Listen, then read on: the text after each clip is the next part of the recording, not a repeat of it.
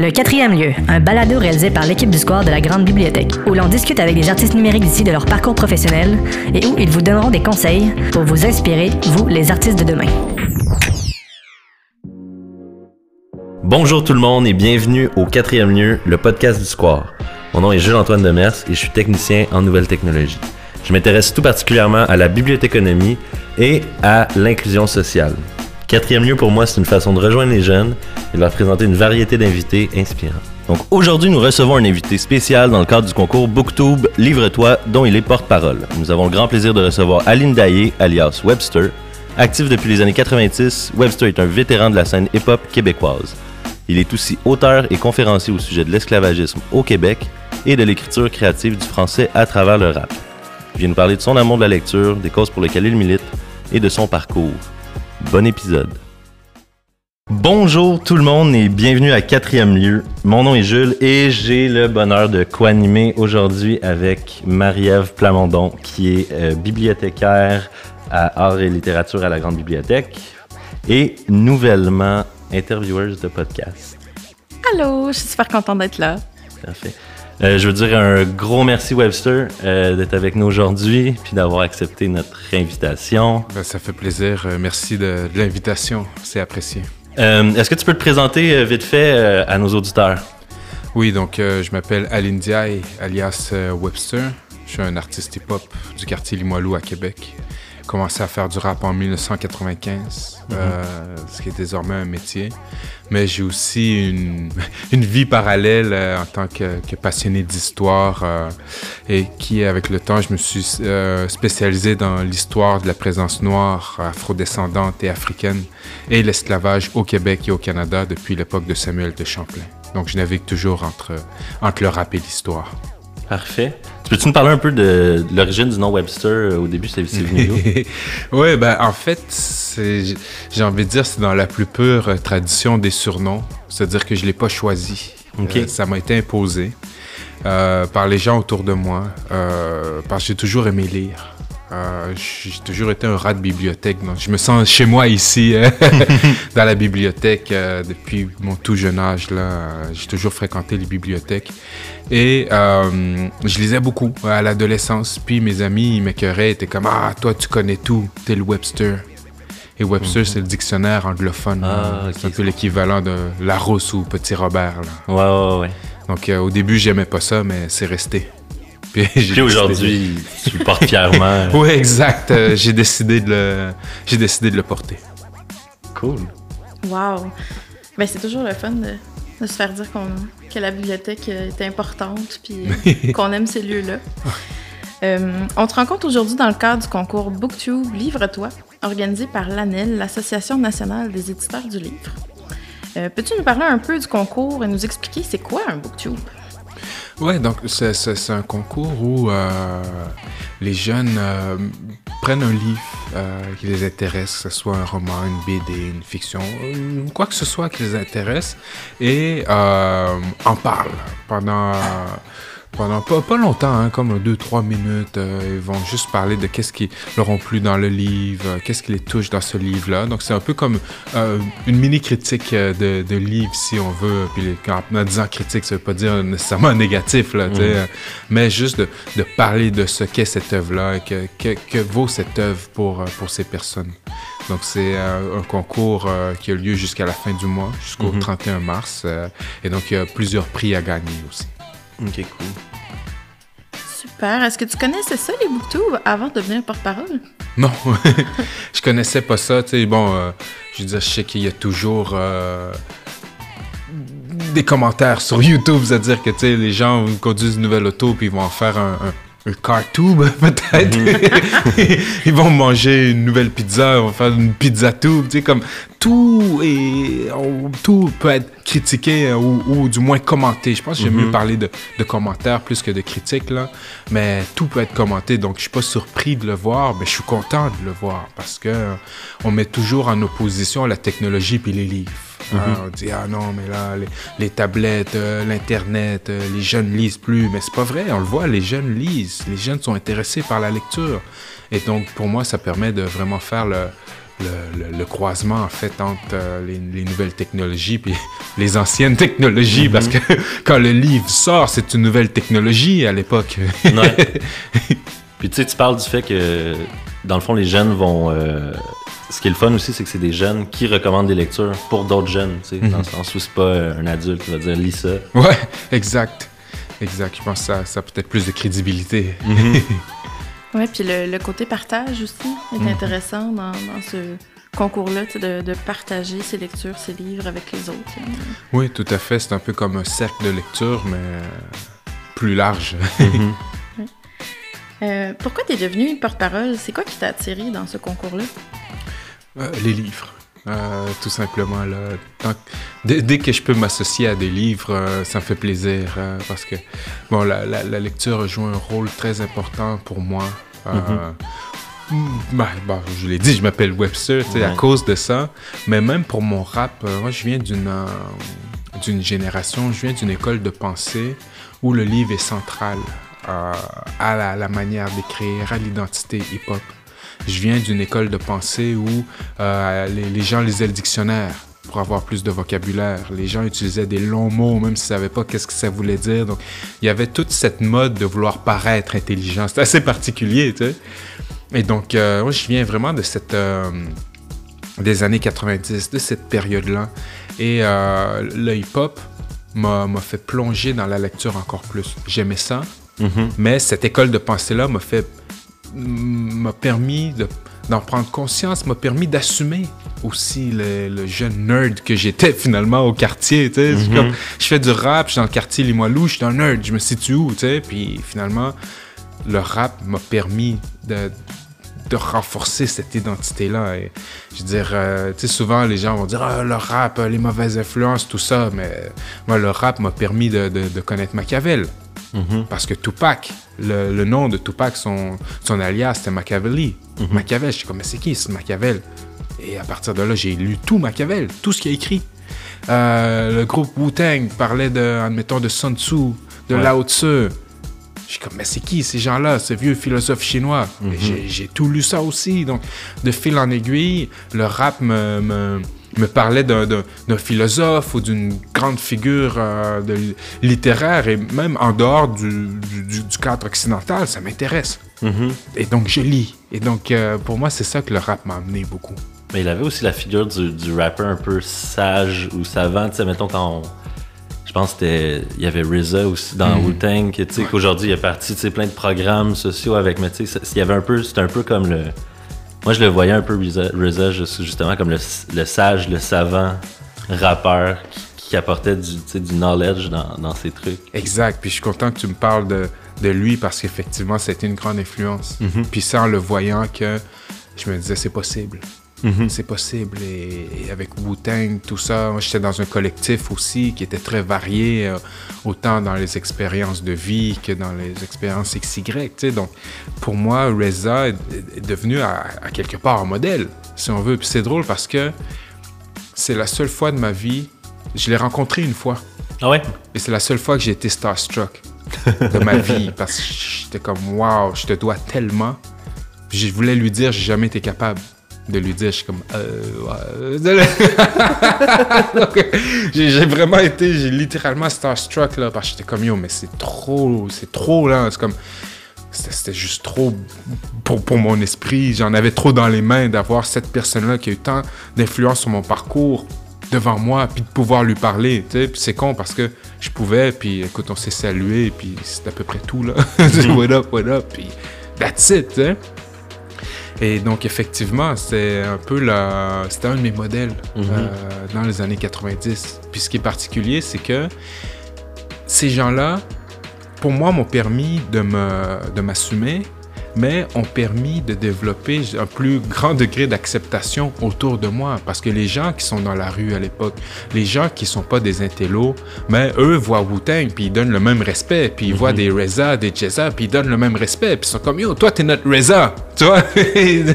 Et donc, c'est c'est des personnages qui ont qui m'ont permis justement de travailler à l'interne, mais qui a permis de travailler l'externe aussi quant à cette acceptua- acceptation de l'intellectualisme Ouais. dans, dans notre milieu. Mais tu sais, tu parlais aussi de. du, fait que la, la- la perception du rap qu'on avait, là, que c'était des, du gangster rap, ou du- mais aussi, moi je pense dans les années 90, il y avait aussi beaucoup de. Ce qu'on appelle. Ben, en France, par- moi j'écoutais plus en France du rap conscient ou du Mhm. rap engagé. Dans les années 90, il y avait, il y avait un gros mouvement. Mhm.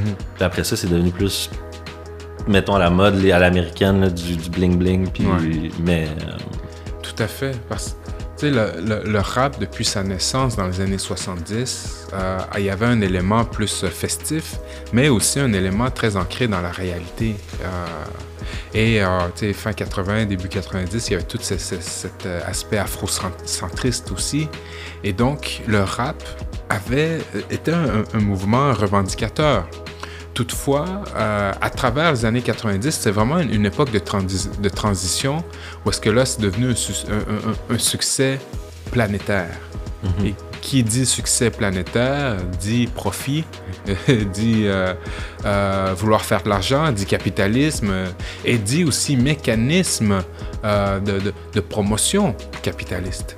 Et donc c'est là que le, le- le rap finalement est tombé, du moins, non pas le rap, certains rappeurs ou plusieurs rappeurs sont tombés, autant aux États-Unis qu'en France que partout ailleurs, ont sauté à pieds joints dans les schèmes euh, euh, de, je dirais de, de- de promotion euh, capitaliste. Violence, euh, femmes, sexe, drogue, tu sais, que en fait les mêmes schèmes qu'on retrouve pour vendre du parfum hein, ou, ou de la bière ou de l'alcool ou des autos.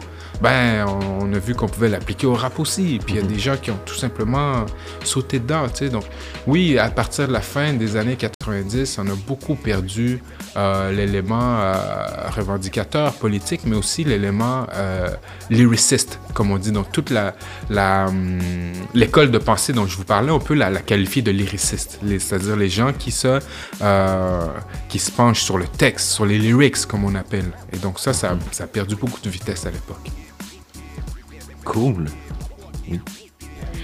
Tu as dit tantôt que ce qui t'avait attiré euh, vers le concours, c'était le livre. Donc, euh, parlons-en un petit peu du Oui, livre. parce qu'on a fait un long détour.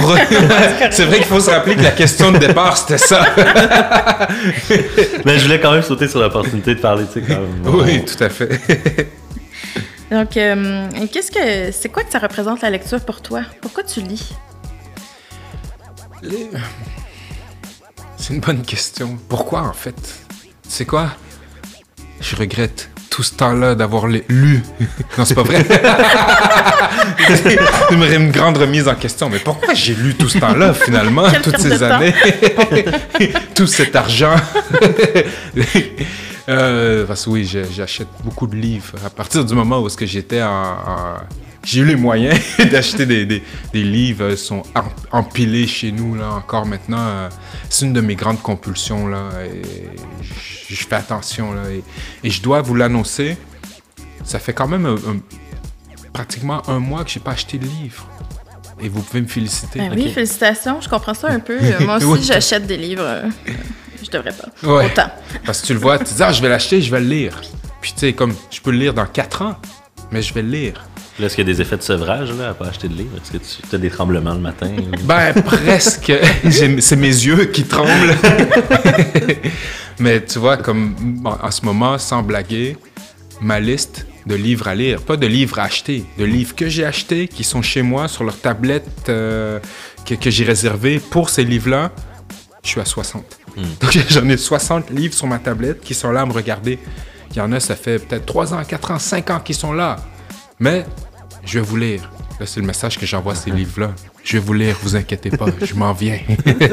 et, et- et donc, ouais, c'est, hum, la lecture pour moi, c'est un peu.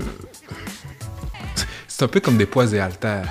Tu sais, pour les gens qui aiment aller au gym, ben moi, j'aime lire. C'est-à-dire que j'ai l'impression de m'entraîner, d'entraîner mon cerveau. Puis, tu sais, pas d'un point de vue genre euh, négatif, si on peut dire, mais tu sais, il y a des gens qui sont freaks du gym, qui adorent ça, puis bon, ils sont en santé, puis tant mieux. Ben, moi, c'est ça avec le livre. J'adore ça. Puis, tu sais, il y a, il y a tellement de sortes de lectrices et de lecteurs. C'est ça qui est fascinant, tu sais. Mais moi, je suis pas un lecteur de fiction. Des fictions, là, dans une année, je peux les compter sur les doigts, d'une- sur les doigts de deux doigts. J'allais dire une main, mais même c'est même trop. Je lis pas cinq fictions dans une année. Moi, je lis des essais, je lis de l'histoire. En grande partie, c'est de l'histoire que je lis. Euh, la plupart de mes livres. Et donc, c'est pas. Oui, ça me détend, mais c'est pas comme, admettons, de, de, de, de partir à l'aventure. Puis je respecte ça. Puis quand ça m'arrive, j'adore ça, tu sais. Mais je lis vraiment le livre pour bâtir mes, mes connaissanses, euh, fourbir mes, aiguiser, mes, aiguiser ma lame pour pouvoir faire ce que je fais, que ce soit pour euh, en histoire, euh, quand je, je, suis en entrevue ou en débat ou XY. Donc, pour moi, c'est vraiment juste de, d'élargir mon champ de connaissances. Et c'est ça qui me, qui me fascine de la lecture, parce que des vidéos, c'est, c'est une chose. Puis encore une fois, respect aux gens qui sont plus stimulés par les vidéos que par les livres. Parce que, tu sais, on change notre manière de, de, percevoir les choses. Avant, c'était la connaissance ultime, c'était les livres. Mais on se rend compte que c'est pas tout le monde qui a cette capacité-là de, de, de, recevoir l'information à travers les livres. Il y a tellement d'autres manières. Il y a des gens que l'information va mieux rentrer à travers des vidéos, à travers des podcasts, à travers euh, mm -hmm. XY. Donc, je pense qu'il faut respecter tout ça. Moi, c'est le livre qui me, qui me parle et... Euh, quand je voyage, quand je bouge, ou euh, j'ai toujours un livre avec moi. Tout le temps, tout le temps, tout le temps. Il y a, il y a un restaurant à Québec, là, shout out au Bati Bassac euh, de mon ami Sao sur mm -hmm. Saint-Joseph. On les fois... salue. Oui, salutations, et vous passerez, c'est excellent. Tu vois? Mais à chaque fois que j'arrive là-bas, il y a un serveur, il vient, il, il me place à l'endroit où est-ce qu'il y a plus de lumière puis il m'amène une chandelle, puis il est comme, bon, toi, je sais, t'aimes ça lire quand, quand tu vas au resto. Donc, il m'installe mon petit coin, je suis là avec mon livre, puis je, mange mon, euh, mon puis je, puis je lis mon livre. Donc, le livre rythme ma vie depuis tellement longtemps. Et quand je pars en voyage, j'ai un peu la, la, crainte de finir mon livre. Donc, j'ai toujours comme deux, trois livres avec moi. Comme... Mais je le finis jamais. je, je, je, finis jamais mon livre, mais je suis comme si je le finis, je vais être comme en, en panique si j'ai pas un autre livre sur mm -hmm. lequel me, me rabattre. Puis j'ai toujours ce... Quand, quand il me reste, admettons, là, 30 pages, là, mon livre, là, Là, je commence à frétiller, puis je suis comme, bon, c'est lequel le prochain? Puis là, je commence à fouiller dans mon, dans, dans, dans, dans mes 60 livres, puis je suis comme, bon, le, lequel je vais lire? Puis vers où je veux m'en aller? Puis souvent, c'est cette lecture-là qui va en inspirer la prochaine. Mm -hmm. Comme euh, depuis, je dirais, l'année passée, j'ai fait une espèce de, séquence chronologique qui m'a duré comme euh, peut-être pratiquement un an, où euh, j'ai lu de, de, fil en aiguille, mais sans m'en rendre compte au final, toute l'histoire de l'arrivée euh, des personnes afrodescendantes des États-Unis qui ont fui les États-Unis, les, personnes asservies, captives, les esclaves, qui se réfugient au Canada. Et donc, j'ai commencé là, j'ai continué sur comment est-ce qu'ils étaient perçus dans les années 1880, sur euh, le, mouvement des porteurs de train au début des années 1900, sur euh, jusque, jusque dans les années 60, euh, l'émeute à Sir George Williams, Concordia, puis le congrès des écrivains noirs en 1968. Et donc, finalement, j'ai fait plus d'un siècle de livre en livre, de lecture en lecture, mmh. mais toujours sur la même trame. Et ça, finalement, c'est ça que j'aime de la lecture, c'est qu'il y a tellement de livres qui ont été écrits sur des choses tellement précises que finalement, on, on y trouve toujours, euh, on y trouve toujours euh, notre, notre, intérêt. Mmh. C'est comme si avec plusieurs auteurs, tu vas pouvoir aller suivre, juste décider un chemin que tu as voulu suivre. Ben, c'est pas un livre que, où on parle du début à la fin, c'est toi qui as été choisir. Tout à fait. Pour compléter. Euh... Exact. Puis des aspects différents. Puis euh, justement, puis ces gens avec leurs références, leur bibliographie. Après ça, je saute dans la bibliographie, mm -hmm. je regarde, je commande, je commande. je, je, je, donc, donc, ouais, pour moi, c'est ça, pour moi, la lecture. C'est vraiment une, une aventure finalement, mais dans ce qu'on a été en tant qu'être humain, et dans ce que nous sommes finalement, parce que ce que nous avons été détermine ce que nous sommes et nous sommes en train de déterminer ce qu'on va être. Mm -hmm. Et donc moi, ça, ça c'est ma grande passion en fait pour l'histoire. Et euh, je dirais que mes, mes lectures tournent à 95% autour de ça. Je dis 95 juste pour laisser une marge là, mais on, -hmm. pourrait, on pourrait dire plus. Mm -hmm. Tu as parlé tantôt que c'était les documentaires que tu lisais le plus. Est-ce que ça a toujours été comme ça? Même quand tu étais ado, est-ce que tu lisais beaucoup de documentaires? C'est assez particulier parce que les livres les plus... le- en fait, le plus loin que je peux retourner dans mon enfance, c'était ça. Je me souviens les, les- les premiers livres que j'ai lus par, par moi-même. C'est-à-dire, euh, autre que Monsieur Ron s'en va à l'épicerie, là, tu sais, qu'on- lit genre à, à, à 3 ans, tu sais. Mais les premiers livres que j'ai lus par moi-même, j'en ai deux très, très clairs dans ma tête. Il y en avait un, ça s'appelait Autrefois les villes. Et euh, c'est sur les villes, mais dans l'histoire. Donc, euh, t'as Rome, t'as Tenochtitlan, t'as Xi'an, t'as... ah, écoute, je me rappelle plus quel autre, mais je me souviens très bien de les lire, puis passionnément, puis de, de m'imaginer dans les ruelles de Rome, puis de rentrer dans les villas. Puis j'ai l'impression que mon, tout mon intérêt pour l'histoire vient de là, parce que ce livre-là m'a tellement fasciné. Et un autre à la même époque, puis tu sais, je veux dire, euh, j'avais, j'avais pas de chiffres à mon âge encore, là. J'avais très clairement euh, euh, un seul chiffre. Et euh, l'autre livre, c'était sur la mythologie grecque, que j'ai adoré. Et donc, tu sais, je, pense que les- mon intérêt pour l'histoire, effectivement, vient de, vient de là. Ensuite, j'étais beaucoup dans les BD. J'ai beaucoup aimé les BD. Et maintenant, plus vieux, je reconnecte avec Mhm. cet univers-là.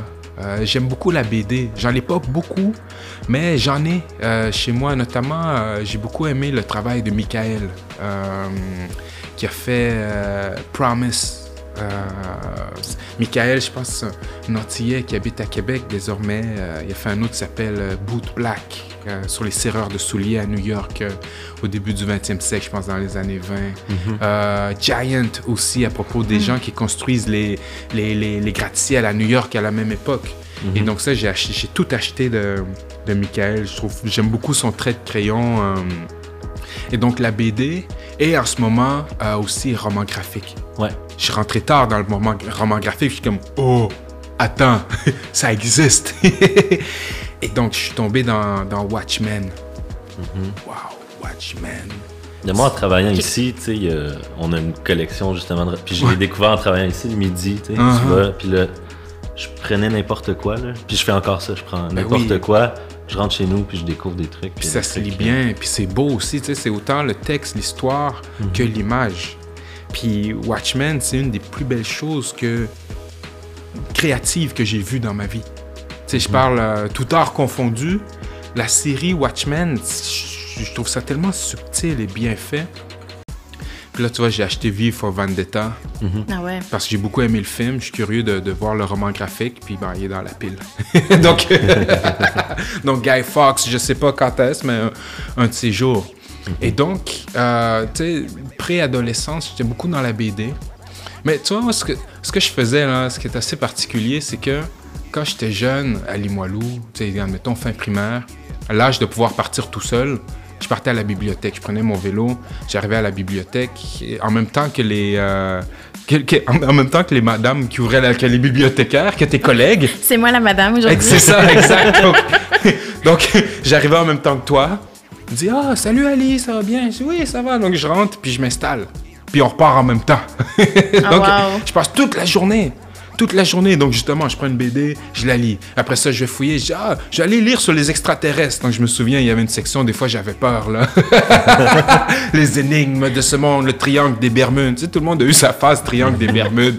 Donc là, je ah, mais qu'est-ce qui se passe dans le triangle des Bermudes? Puis là, les ovnis, euh, Area 51, tout ça. Puis, tu sais, des fois, je fermais parce que j'étais trop... Le, le- le monstre du Loch Ness, tu sais, tout ça.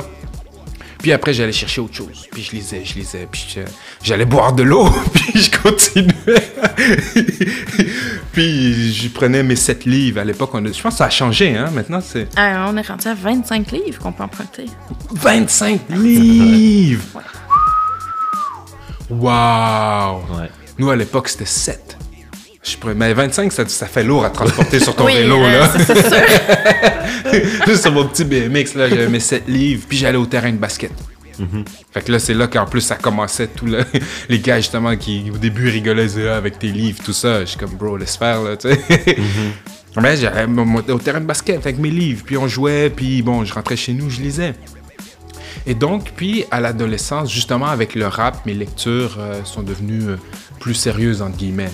Non, c'est pas le bon mot, parce que c'est comme si je, je dévalue tout l'univers de la BD, puis l'intention n'est pas là. C'est pas plus sérieux, mais euh, tout simplement plus dans un axe historique. Euh, donc déjà, je commençais à plus à m'intéresser à l'histoire, euh, tout le mouvement afro-états-unien. À partir de... des débuts 90, là, 92, 13, quand j'avais 12, 13 ans, j'ai lu la bi- biographie de Malcolm X en anglais, en français, plusieurs fois. Euh, Roots, un Racine de Alex Haley. Euh, comment ça s'appelait? Queen, qui est l'autre penchant. Euh, pff, écoute, j'ai euh, Eldridge Cleaver, W.E.B. Dubois, euh, euh, Huey P. Newton, le fondateur des Black Panthers. Donc, j'étais j'étais dans cette séquence-là où mes lectures tournaient autour de cet univers-là. Puis après, justement, sous l'influence Wu-Tang, tout ça, je me suis mis à lire les, euh, les, les, les vieux livres de philosophie chinois. Lao Tzu, euh, Han Fei-Tse, le Tao du Prince. Euh, les stratégies militaires, Sun Tzu, son, son arrière-petit-fils, Sun Pin. Et donc, pendant un bon bout de temps, là, dans la vingtaine, c'est la stratégie militaire antique. J'étais deep là-dedans, comme, euh, que ce soit euh, Chine, euh, Japon, Grèce. Donc, j'étais beaucoup dans la stratégie militaire. donc, et si tu vois, ma, ma, admettons, ma bibliothèque chez moi, tu peux même le voir par phase, par les sujets. Donc, j'ai toute une tablette là, c'est ça. Puis, à un moment donné, j'ai fait pendant longtemps des arts martiaux aussi. Et donc, je lisais beaucoup à propos de ça. Sun Tzu, tu sais, on parle de stratégie militaire. Moi, je me souviens l'avoir lu quand j'étais ado, justement. Mhm. Puis là, moi, je trouvais ça. Quand j'étais ado, j'étais fasciné par genre la Puis là, j'associais ça à la mafia. Puis il y a même des trucs, tu sais, quasiment philosophiques aussi, tu sais, des Mhm. façons d'agir dans la vie, tu sais. euh, Ouais. ouais.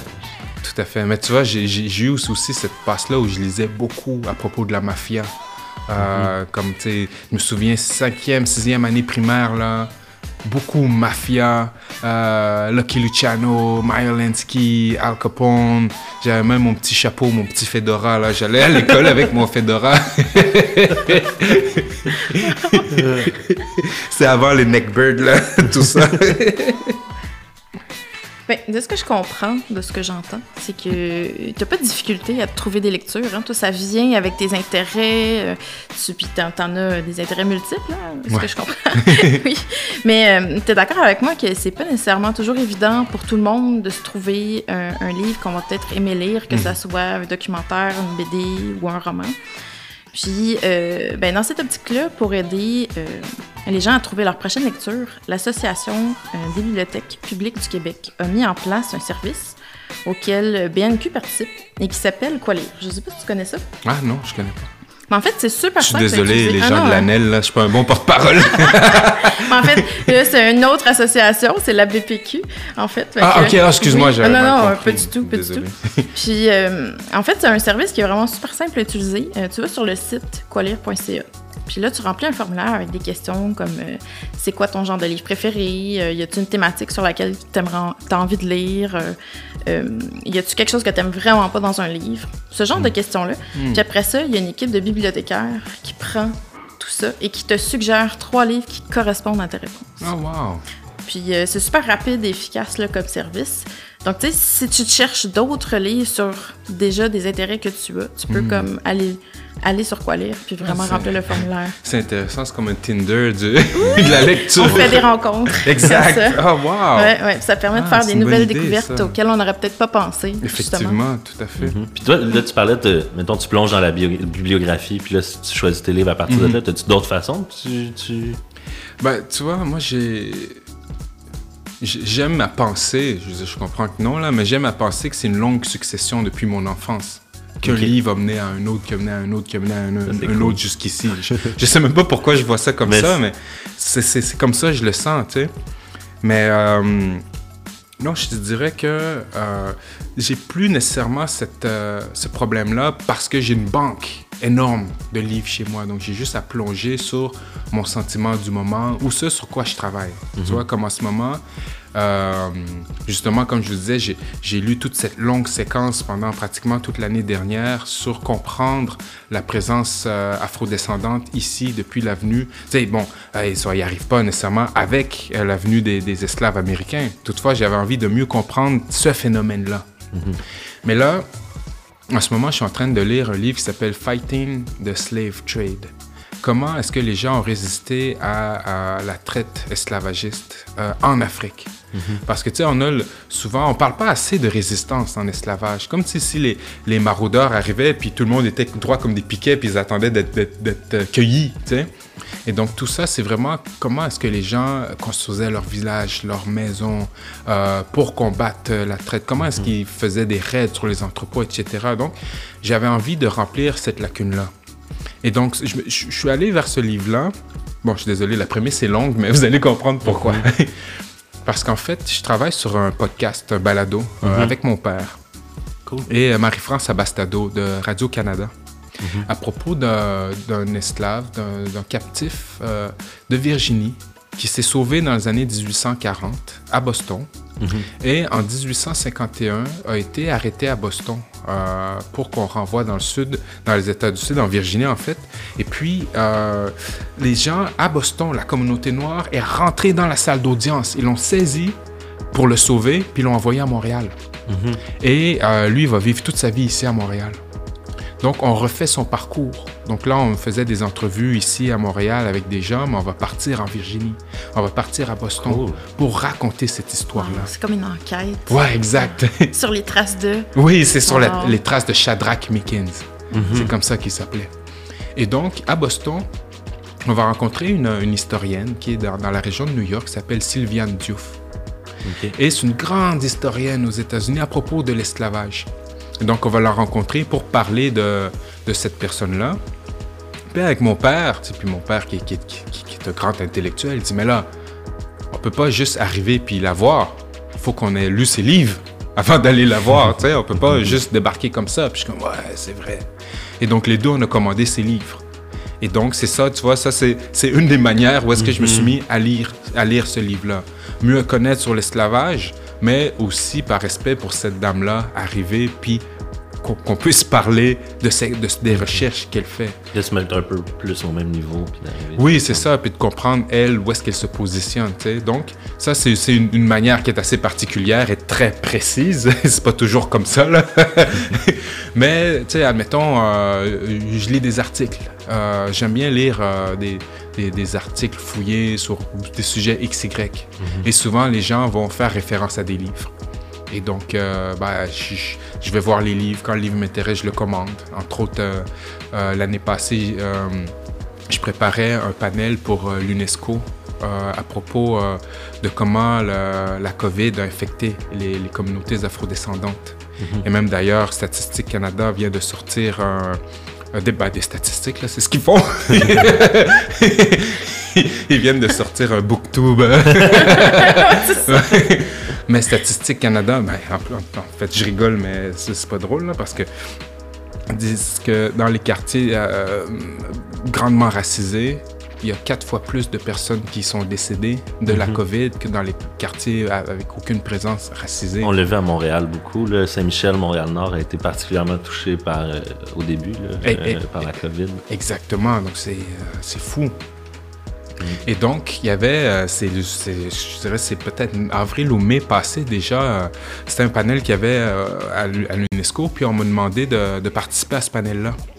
Et donc, je, faisais de la recherche pour, pour supporter mes, arguments, tout ça. Puis, je suis tombé sur un, homme qui parlait d'un livre qui s'appelle The Racial Contract, le contrat racial, d'un philosophe qui s'appelle Charles Mills. Mm-hmm. Et je trouvais ça intéressant. J'ai commandé le livre. Et le livre m'a tellement impressionné que là, je dis, mais attends, est-ce qu'il a été traduit en français? Il n'a jamais été traduit. Hmm. Il a été écrit en 1997. Jamais traduit en français. Je suis comme, ah. Il y, a quelque chose là. Je suis en train de le traduire. Donc, oh, on a acheté les droits avec Mémoire d'Encrier. Mémoire d'Encrier a acheté les droits, puis euh, je suis en train de le traduire en ce moment. Donc, euh, quand vous êtes chez vous en ce moment, là, 8-9 heures, vous êtes chez vous, si vous demandez qu'est-ce que je fais, c'est ça que je fais. Avais-tu déjà traduit des choses avant? tu déjà... Euh, Jamais. Wow. Et ça, bienvenue dans mon univers un peu bizarre, là, que je me dis, je vais le faire. Mais, puis là, à un moment donné, quand j'ai commencé, je suis comme, yo, dude, t'es même pas un traducteur. Je comme, dans quoi tu t'es foutu encore, tu sais? Comme mon exposition au Musée des Beaux-Arts, où est-ce que j'ai jamais fait d'exposition, puis j'ai décidé que je faisais une exposition. Ben, je- donc voilà, j'ai fait une exposition. Donc, je sais pas, des fois, je, je pense pas nécessairement. je fais juste avoir un intérêt, puis je décide que je le fais. Mhm. Mais ça, c'est super cool parce que tu te dis, bon, là, il y a quelque chose qu'il faudrait qu'il soit fait. Sûrement quelqu'un d'autre va le faire. Puis là, tu, tu passes à l'étape suivante. Ouais. Mais là, c'est de se dire, non, je vais le faire. Ah ouais, Puis, c'est vraiment foncé, là. Ouais, donc, donc euh, c'était un peu fou des fois, là, mais bon, écoute, je suis comme ça. Et, et- et donc, c'est ça, je, suis en train de le traduire. Et donc, pour moi, les, les, li- les articles que je lis inspirent mes lectures aussi. Euh, les bibliographies aussi euh, les inspirent beaucoup. Donc, je dirais que c'est vraiment mes, mes axes principaux. Euh, Mes lectures amènent d'autres lectures. Oui, puis c'est- j'ai vraiment l'impression que, que, que tu, tu lis pour le travail, mais tu lis pour le plaisir. C'est comme ça, les deux se nourrissent. Ouais. c'est vraiment le fun, tu sais, dans le fond, que, que, que t'aimes t'aimes tant ton travail que finalement, euh, c'est toujours un plaisir de lire, tu sais, c'est jamais une corvée. Tout à fait. Ben, comme je dis souvent avec ma sœur, qui est, qui est ma, Mariem, qui est beaucoup dans la même euh, dynamique où son travail est enchevêtré dans sa vie. Donc, c'est comme si, je dis, on fait plus du travail, on fait de la vie.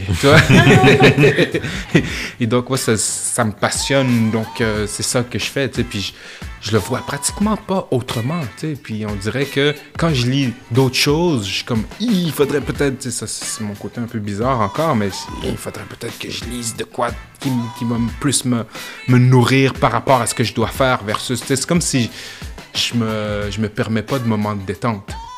On dirait que je suis couché, là. Les gens, je suis pas couché chez le psychanalyste, là.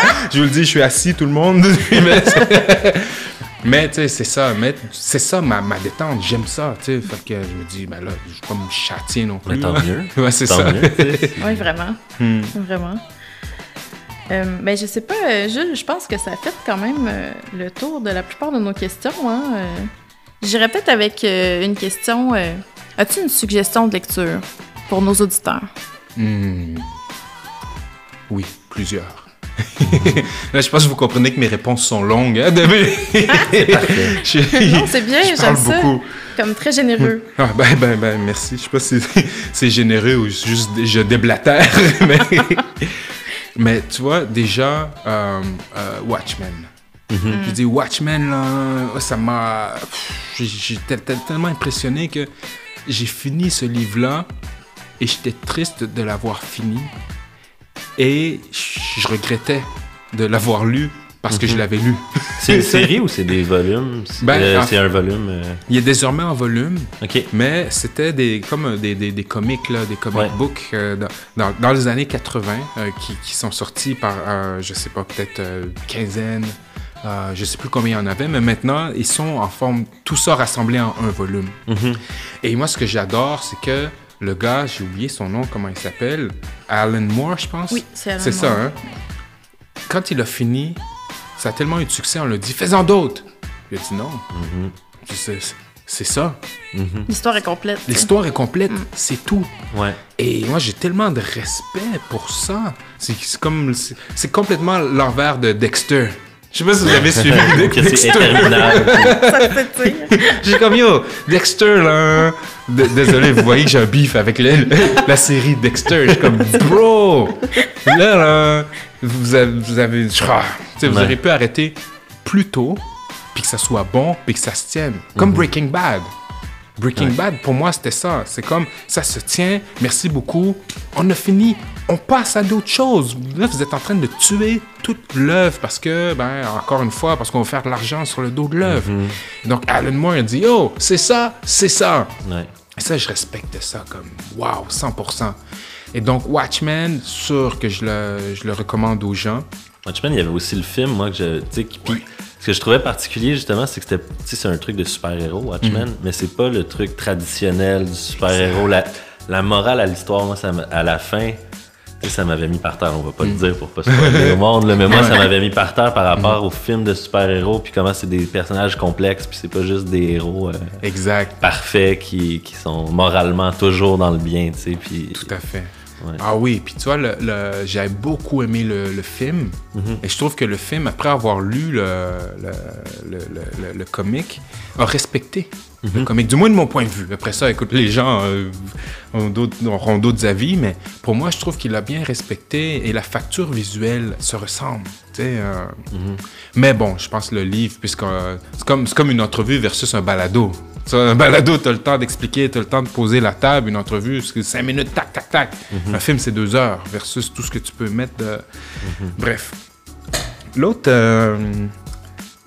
L'autre euh, suggestion de livre, j'hésite toujours à le suggérer parce que moi, c'est. Tu sais, souvent, on nous demande un livre qui a changé ta vie.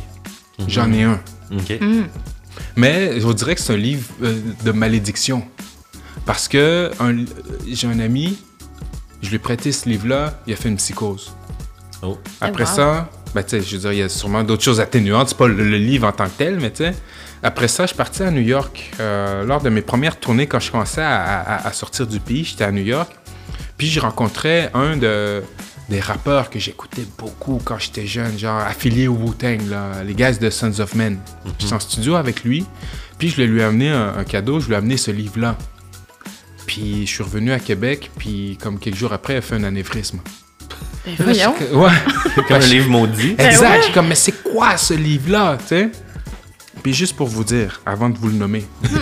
J'ai comme peur. c'est ça, exact. Fait que, euh, avant de le nommer, je vais le dire aux gens, si vous voulez arrêter, déposer vos écouteurs, comme ça. mais juste pour vous dire, ça a été écrit par un moine japonais dans les années euh, 1600. Et lorsque je suis parti euh, en tournée au Japon, en 2016, je me suis dit, je vais le relire, mais au Japon. Parce que j'ai envie de le lire euh, où est-ce qu'il est né, tu vois? Et donc, je suis dans le train entre, euh, tu sais, je le lis, XY. euh, là, je suis dans le train entre Fukuoka et Tokyo. Et je lis le livre. On rentre dans un tunnel. Je lis le livre. Je finis le livre exactement au moment où je sors du tunnel.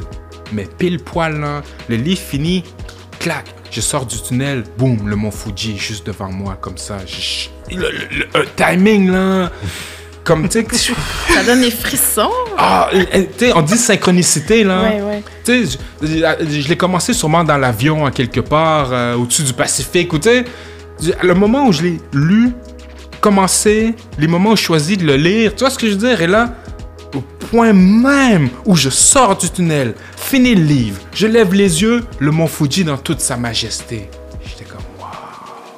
Ça, c'est quelque chose qui, me- qui- qui me colle encore à, à- à la peau, là. Et donc, pour vous, mesdames et messieurs, dans 3, 2, 1, le livre s'appelle Mystère de la sagesse immobile de Takuan Soho. C'était un, un- un- un- un moine zen à l'époque qui a euh, théorisé une, euh, une approche méditative du combat. En fait, ce sont des lettres qu'il a écrites à, à Yagyu Munenori, qui était un, un grand samouraï de l'époque. Et c'est toute la notion, justement, de où placer l'esprit, entre guillemets. C'est-à-dire que quand tu fais quelque chose, comme là, dans le cadre du combat, c'est-à-dire, si tu fais... Et, et- et je, je, je- je vous le résume très grossièrement, là. euh, loin de moi l'idée de vous en faire un résumé fidèle et, euh, et précis. Mais en gros, ce que ça dit, c'est que si tu es, au combat, si tu places ton esprit dans ta lame, c'est-à-dire comment est-ce que je tiens mon sabre, etc., euh, dans ta posture, mes pieds sont-tu comment, dans l'ennemi, euh, ah, qu'est-ce qu'il a, si, ça, dans la technique, tu viens de perdre. Parce que ton esprit est occupé ailleurs. Tu as attaché ton esprit à quelque part. Versus si tu penses à rien, ton esprit est partout à la fois. Et ça permet la réaction réflexe. Versus, excusez-moi, versus le fait d'avoir à penser à faire l'action. Et ça, ce sont les secondes, c'est la seconde de trop, surtout dans une situation de vie ou de mort, euh, dans, dans un duel, admettons. Et ouais, c'est quelque chose que j'applique beaucoup, euh, entre autres euh, au rap. C'est-à-dire que quand tu es en concert, quand tu rappes, si tu te mets à penser, admettons, euh, à la musique, si tu te mets à penser à la- aux gens dans la foule, cette personne-là, elle aime ça, elle aime pas ça, si tu te mets à penser à hey, telle personne, tu viens de perdre. Si tu viens de penser à ton texte, hey, c'est quoi qui vient à mon texte? Tu le sais, c'est quoi ton texte, tu l'as pratiqué, tu le sais. Mais si tu te mets à y penser, tu perds. Et Dieu sait que ça m'est arrivé dans ma vie d'être là, ah, et c'est quoi donc mon texte? Puis, puis je m'ostine dans ma tête. Je suis en train de rapper, c'est-à-dire que les paroles sortent de, de ma bouche, mais dans ma tête, je suis comme, yo, c'est quoi qui vient après? Puis je suis comme, mais attends, tu le sais, je- je- je- ça, ça fait 20 ans que tu fais cette chanson-là. Oui, mais c'est quoi déjà? Tu sais-tu que tu le sais ou c'est comme si, si j'essaie de m'auto-piéger, tu sais? Puis donc, c'est pour ça que le- en, en anglais, ils disent le no mind, euh, le, le- le non-esprit.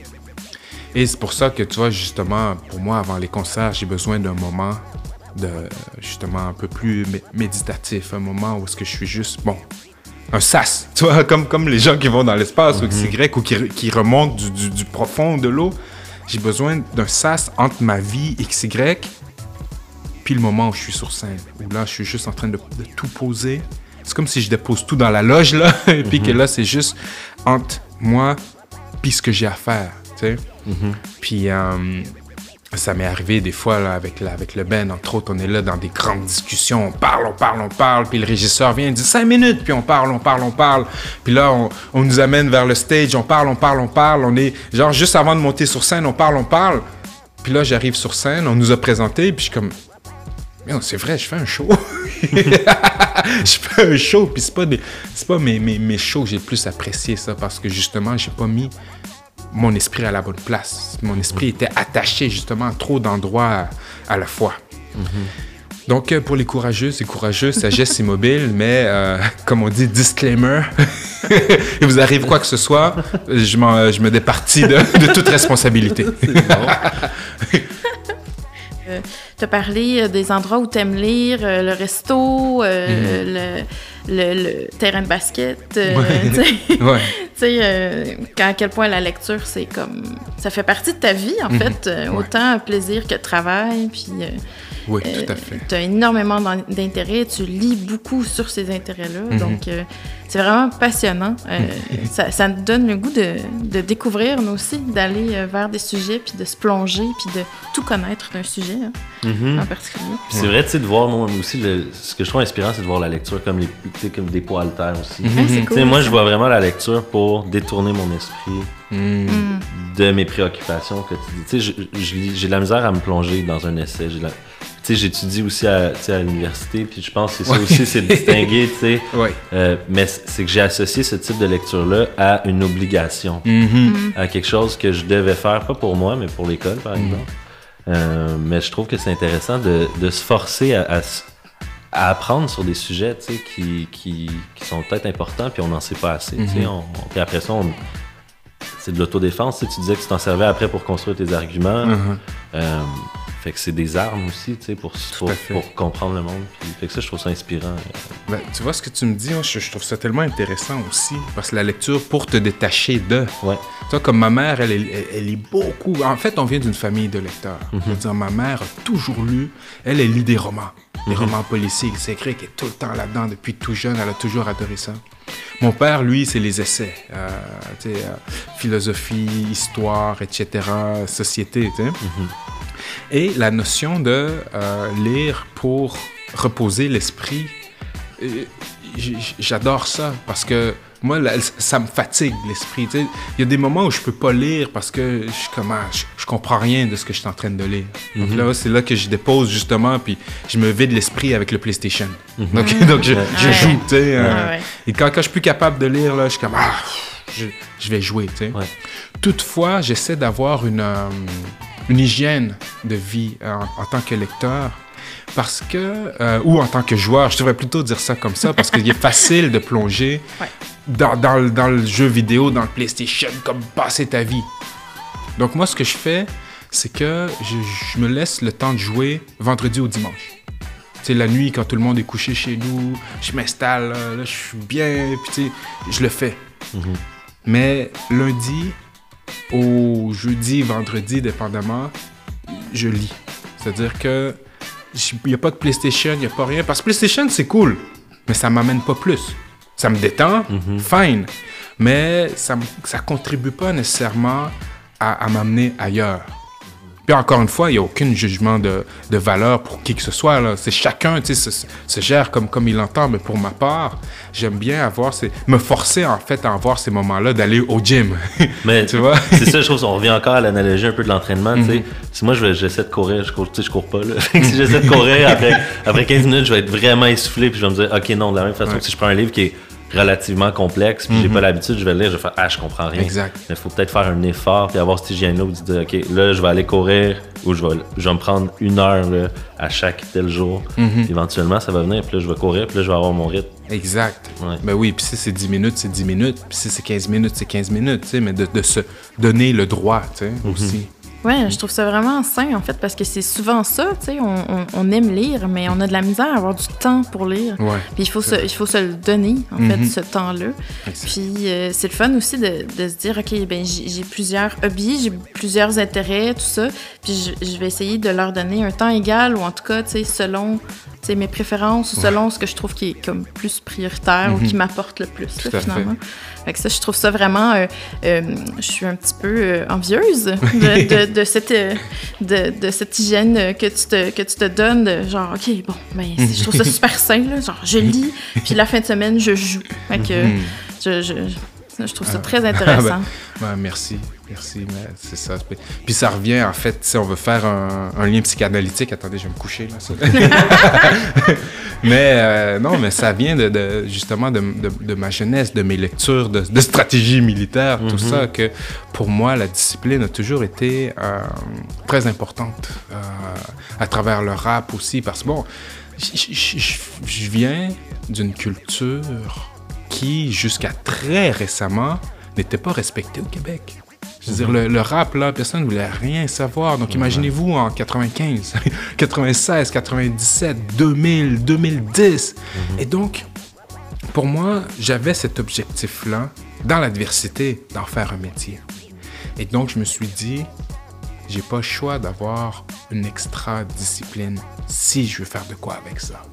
Et donc, dès le début, là, puis c'est ça, je dis, les, les, gars autour de moi, vous demandez aux gars de Limoilou Stars, web, il était fou, c'était un malade. Parce que moi, j'étais comme, il n'y a pas de place pour ça me tente pas. C'est-à-dire que j'ai un objectif en tête. Donc, normalement, je devrais tout mettre en œuvre pour atteindre cet objectif-là.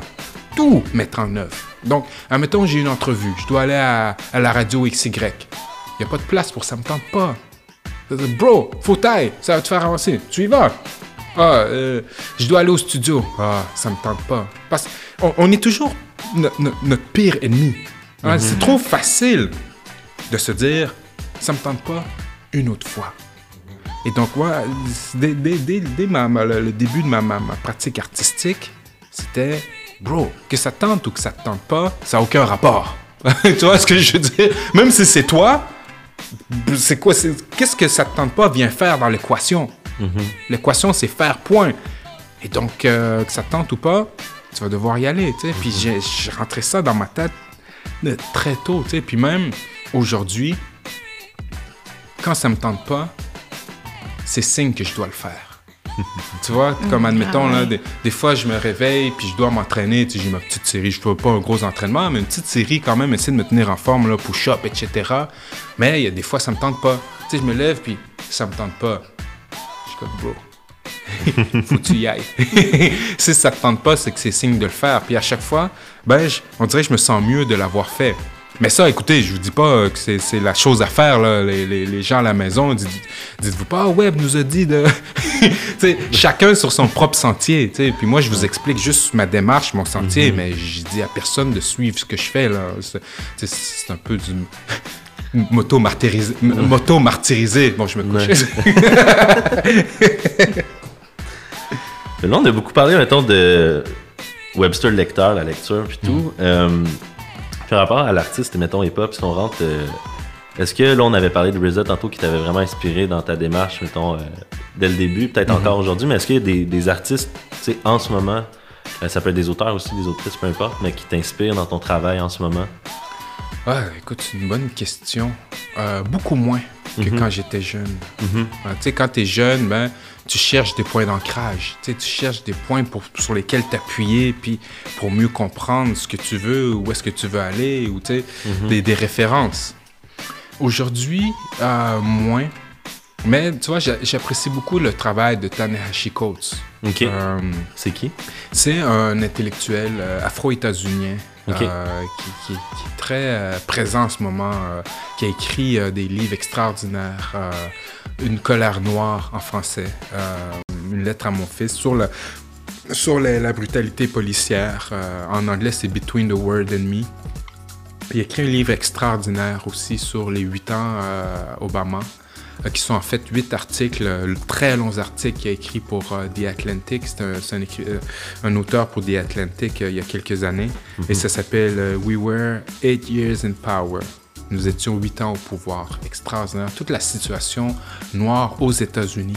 Euh, et, et- et ce qui est intéressant, c'est que lui, il y a une diversité de. hum, une diversité d'approches, c'est-à-dire que, entre autres, il a écrit euh, les, les- quand ils ont ressorti Black Panthers, euh, Marvel, pas le film, ben, inspiré du film, mais en, en comic, quand ils ont re- ressorti ça, ben, c'est lui qui les a écrits. Il a écrit une fiction aussi euh, de Water Dancer que j'ai dans ma liste, juste à côté de V for Vendetta. il est juste à côté, en attendant son, son, son chiffre, en Ouais. attendant son tour. Il écrit une fiction euh, sur l'esclavage. Il touche à, à plusieurs médiums.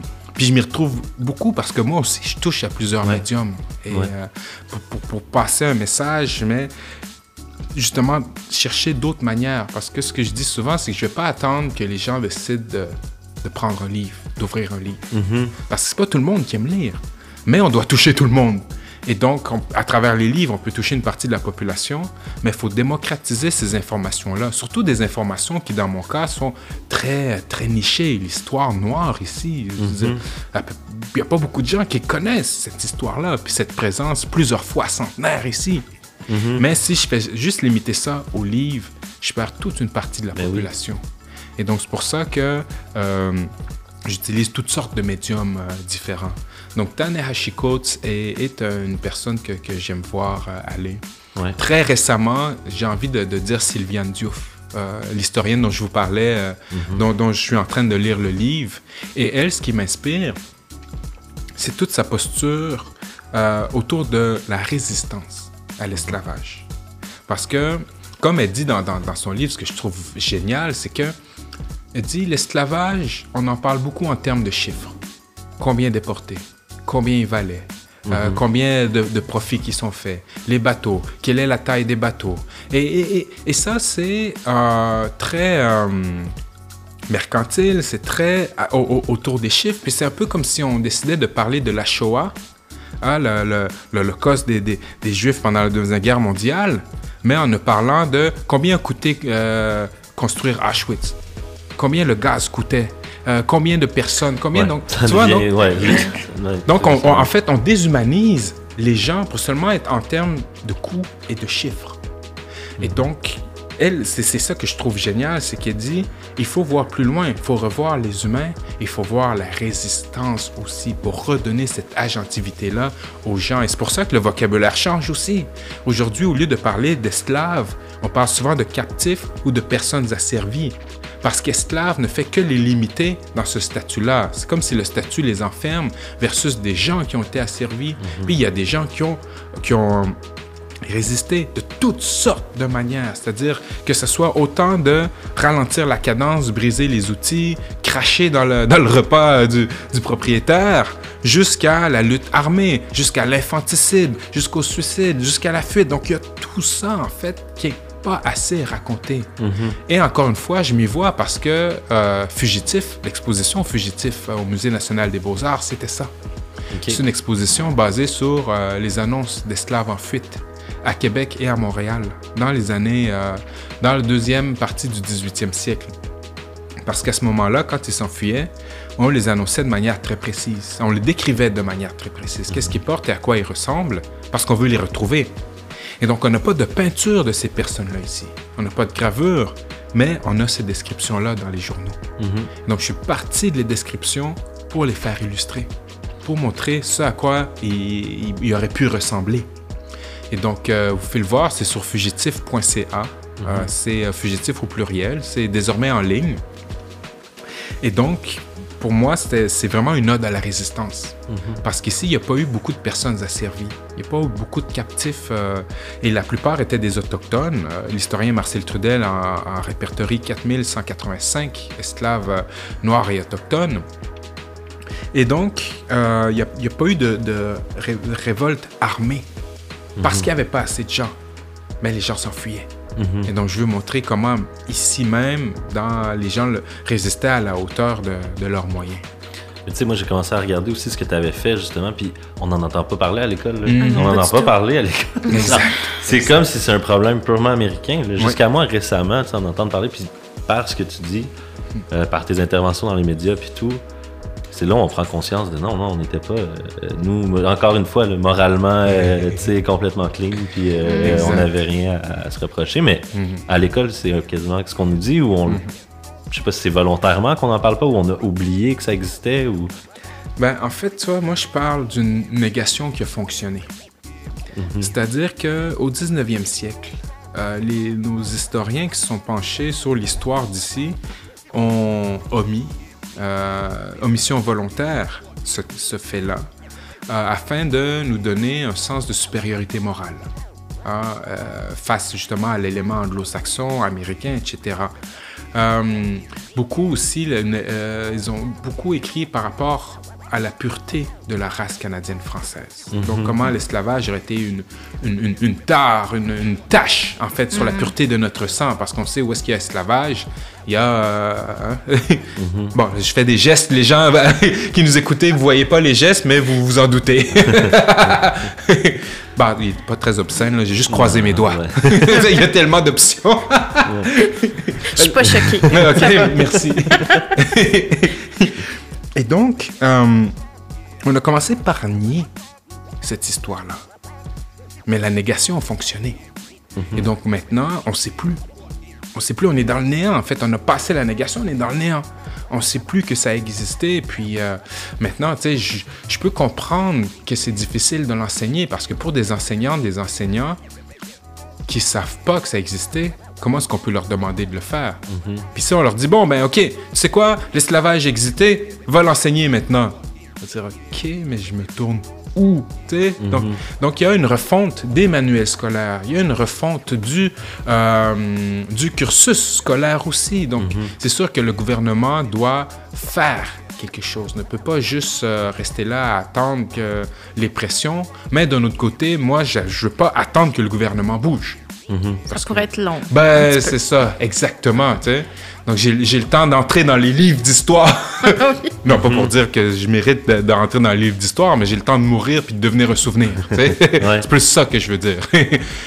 et donc, et, et- et- et donc c'est ça. Donc, je veux pas attendre. Et c'est pour ça que je me mets en mouvement moi-même, tu sais.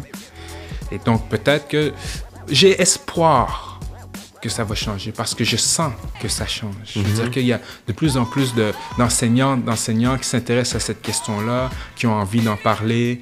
Euh, ça devient de plus en plus connu, cette histoire-là. Je veux dire, euh, il y a 5 ans, il y a 10 ans euh, et, et- et- et plus, je veux dire, c'était quelque chose qui, qui était de... qui était... vraiment pas connu, à nulle part. C'est-à-dire que j'en parlais, puis c'était la grande surprise. Maintenant, j'en parle, que comme, oui, oui, euh, oui. Comme, euh, sais, et pour moi, l'objectif, c'est que ça en devienne, tu sais, en, en anglais, on parle de common knowledge. Ouais. que c'est une connaissance, tu sais, de, que tout le monde sait, même si tu sais pas, tu sais. Parce c'est quel impact que tu penses que ça, ça aurait justement sur des enjeux sais, je comprends que l'esclavage, mettons, c'est quelque chose par rapport à l'histoire, mais ça, comment ça s'inscrit dans des enjeux actuels qu'on connaît justement, peut-être par rapport au racisme ou tu sais, d'autres choses, là, mais... Ben, tu vois, merci de ta question parce que c'est justement là que je m'en venais, tu vois. Parce que les gens, que ça devienne justement connaissance euh, commune, si on peut dire, dans nos consciences et inconsciences collectives, va nous permettre de développer des repères afro-québécois et afro-canadiens. Parce que quand on pense au passé noir, ben, automatiquement on pense aux États-Unis. Ah, si on pense à l'esclavage, on pense à l'esclavage qui a eu lieu aux États-Unis. Mais on ne connaît pas la forme qu'a pris l'esclavage ici, qui était une forme différente. Euh, parce qu'ici, c'est un esclavage domestique versus l'esclavage économique, autre part. Euh, quand on pense à la militance, même chose. Donc, on n'a aucun repère afro-québécois. Ah, on connaît pas de, euh, de personnes noires euh, ici dans les années 1800 quelques qui s'est battu contre, contre la discrimination, ou même dans les années 1900 quelques. sais. Et donc, de parler d'esclavage, c'est une chose. Mais au-delà de l'esclavage, je veux parler des êtres humains qui étaient ici, des femmes, des hommes, des enfants qui étaient ici, afro-descendantes, afro-descendants, qui ont vécu ici depuis l'époque de Champlain. Je veux dire, moi, moi, je suis né ici, j'ai grandi ici, je suis allé à l'université en histoire ici, et même en sortant de l'université, ben, je pensais qu'un des premiers noirs à Québec, c'était mon père. Tu sais? Puis je disais, mon père est arrivé en 70, 1970 en passant. Ouais.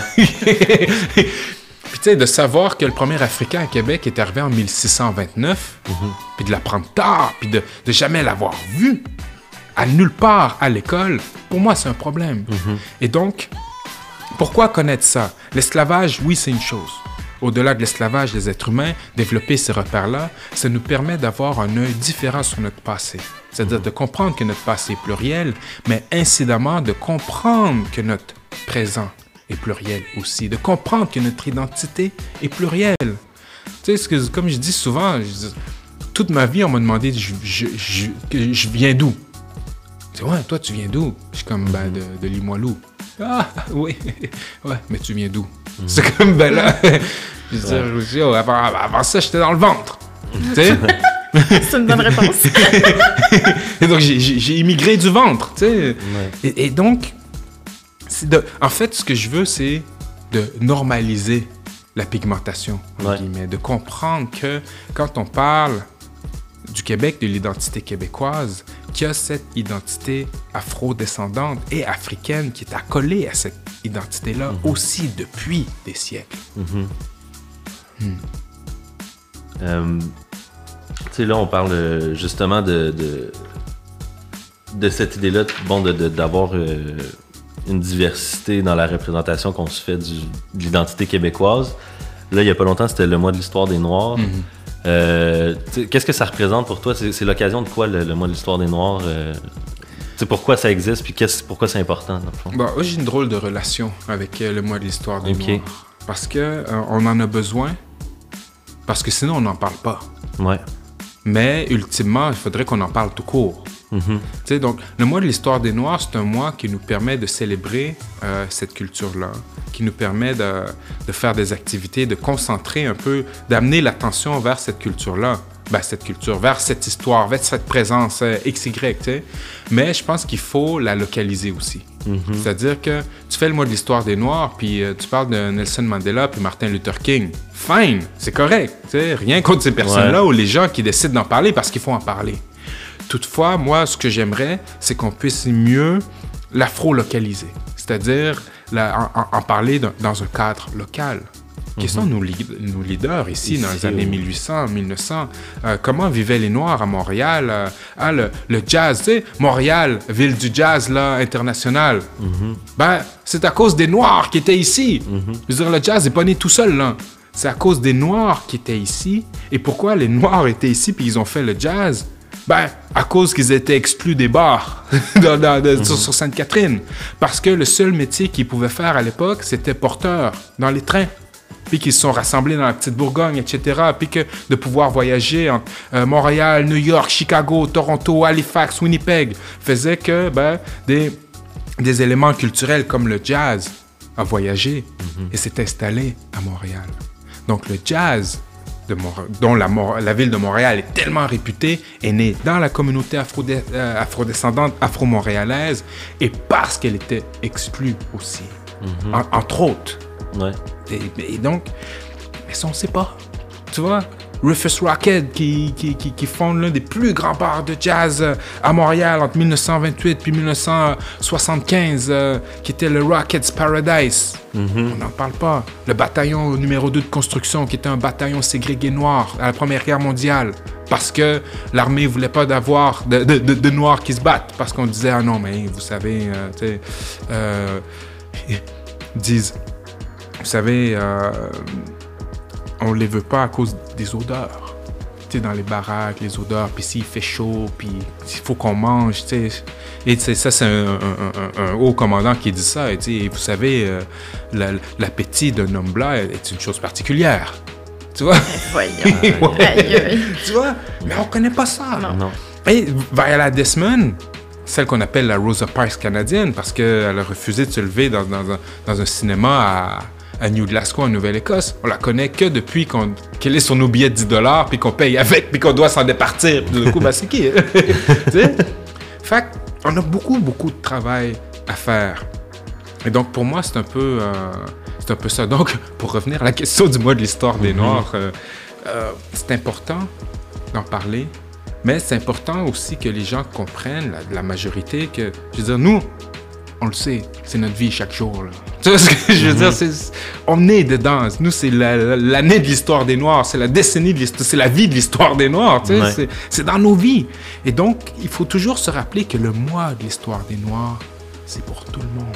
C'est le temps de, pour tout le monde de s'y pencher, de, de penser à que signifie cette histoire-là, que, que- quelles sont les inégalités systémiques aujourd'hui, pourquoi est-ce qu'on on fait face encore à des inégalités systémiques, pourquoi est-ce qu'il y a tellement de personnes racisées qui sont mortes du COVID? Et donc, et ça c'est pour ramener vers euh, quelque chose avec l'actualité. Ouais. Et donc, il y a encore des traces de tout ça. Et donc, le mois de l'histoire des Noirs sert à ça, mais ultimement, je voudrais qu'on parle juste d'histoire, point, et que cette histoire soit incluse dans la trame narrative collective. Ça, tu sais, j'ai l'impression que la façon dont on parle, ça passe beaucoup par l'éducation, par le transfert de connaissances.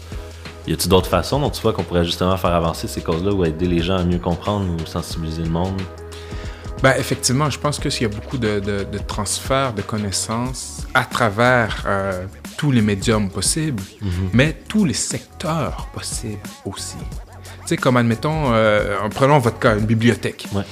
Eh bien, je sais, à chaque mois de l'histoire des Noirs, de- dans bien des bibliothèques, il y a toujours comme un stand où est-ce qu'il y a des livres euh, qu'on peut consulter dans ce cadre-là. Ben, c'est c'est une bonne chose.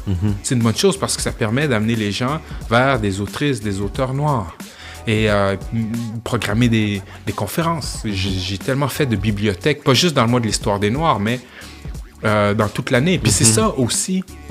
Parce que je vais revenir, je vais faire le lien parce que le piège de l'histoire du mois de l'histoire des Noirs, c'était de tout mettre en février. Ouais. Là, on fait un spotlight, on met tout ça, regardez, Ouais. puis après ça, on ferme le spotlight, on ferme les rideaux, on passe à autre Exact. Merci. Ouf, on l'a fait. Chose.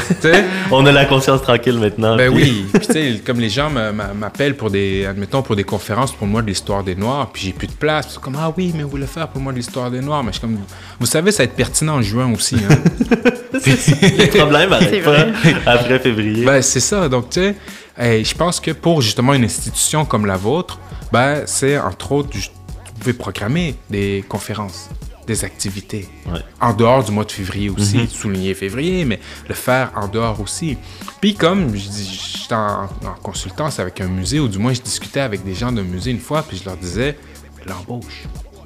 Embaucher des, des- des- des personnes racisées. Je pense que c'est important parce que finalement, l'emploi permet de donner une stabilité à des familles, permet de, ensuite de tout ce qui en découle autour, cette stabilité euh, économique, sociale, permet une stabilité académique pour les enfants, permet de- tellement de choses. Donc je pense que au-delà de juste dire oui, nous allons parler de l'histoire des Noirs, ben, embaucher des Noirs, tu sais. Puis pas juste des Noirs, je dis Noirs parce que, bon, euh, on en parle de ça, mais que, euh, des Autochtones, des personnes racisées. Donc, je pense que, pour revenir à ta question, désolé, je vais mettre un point après cette réponse-là, Pas de problème. mais pour revenir à ta question, chaque secteur doit se sentir concerné.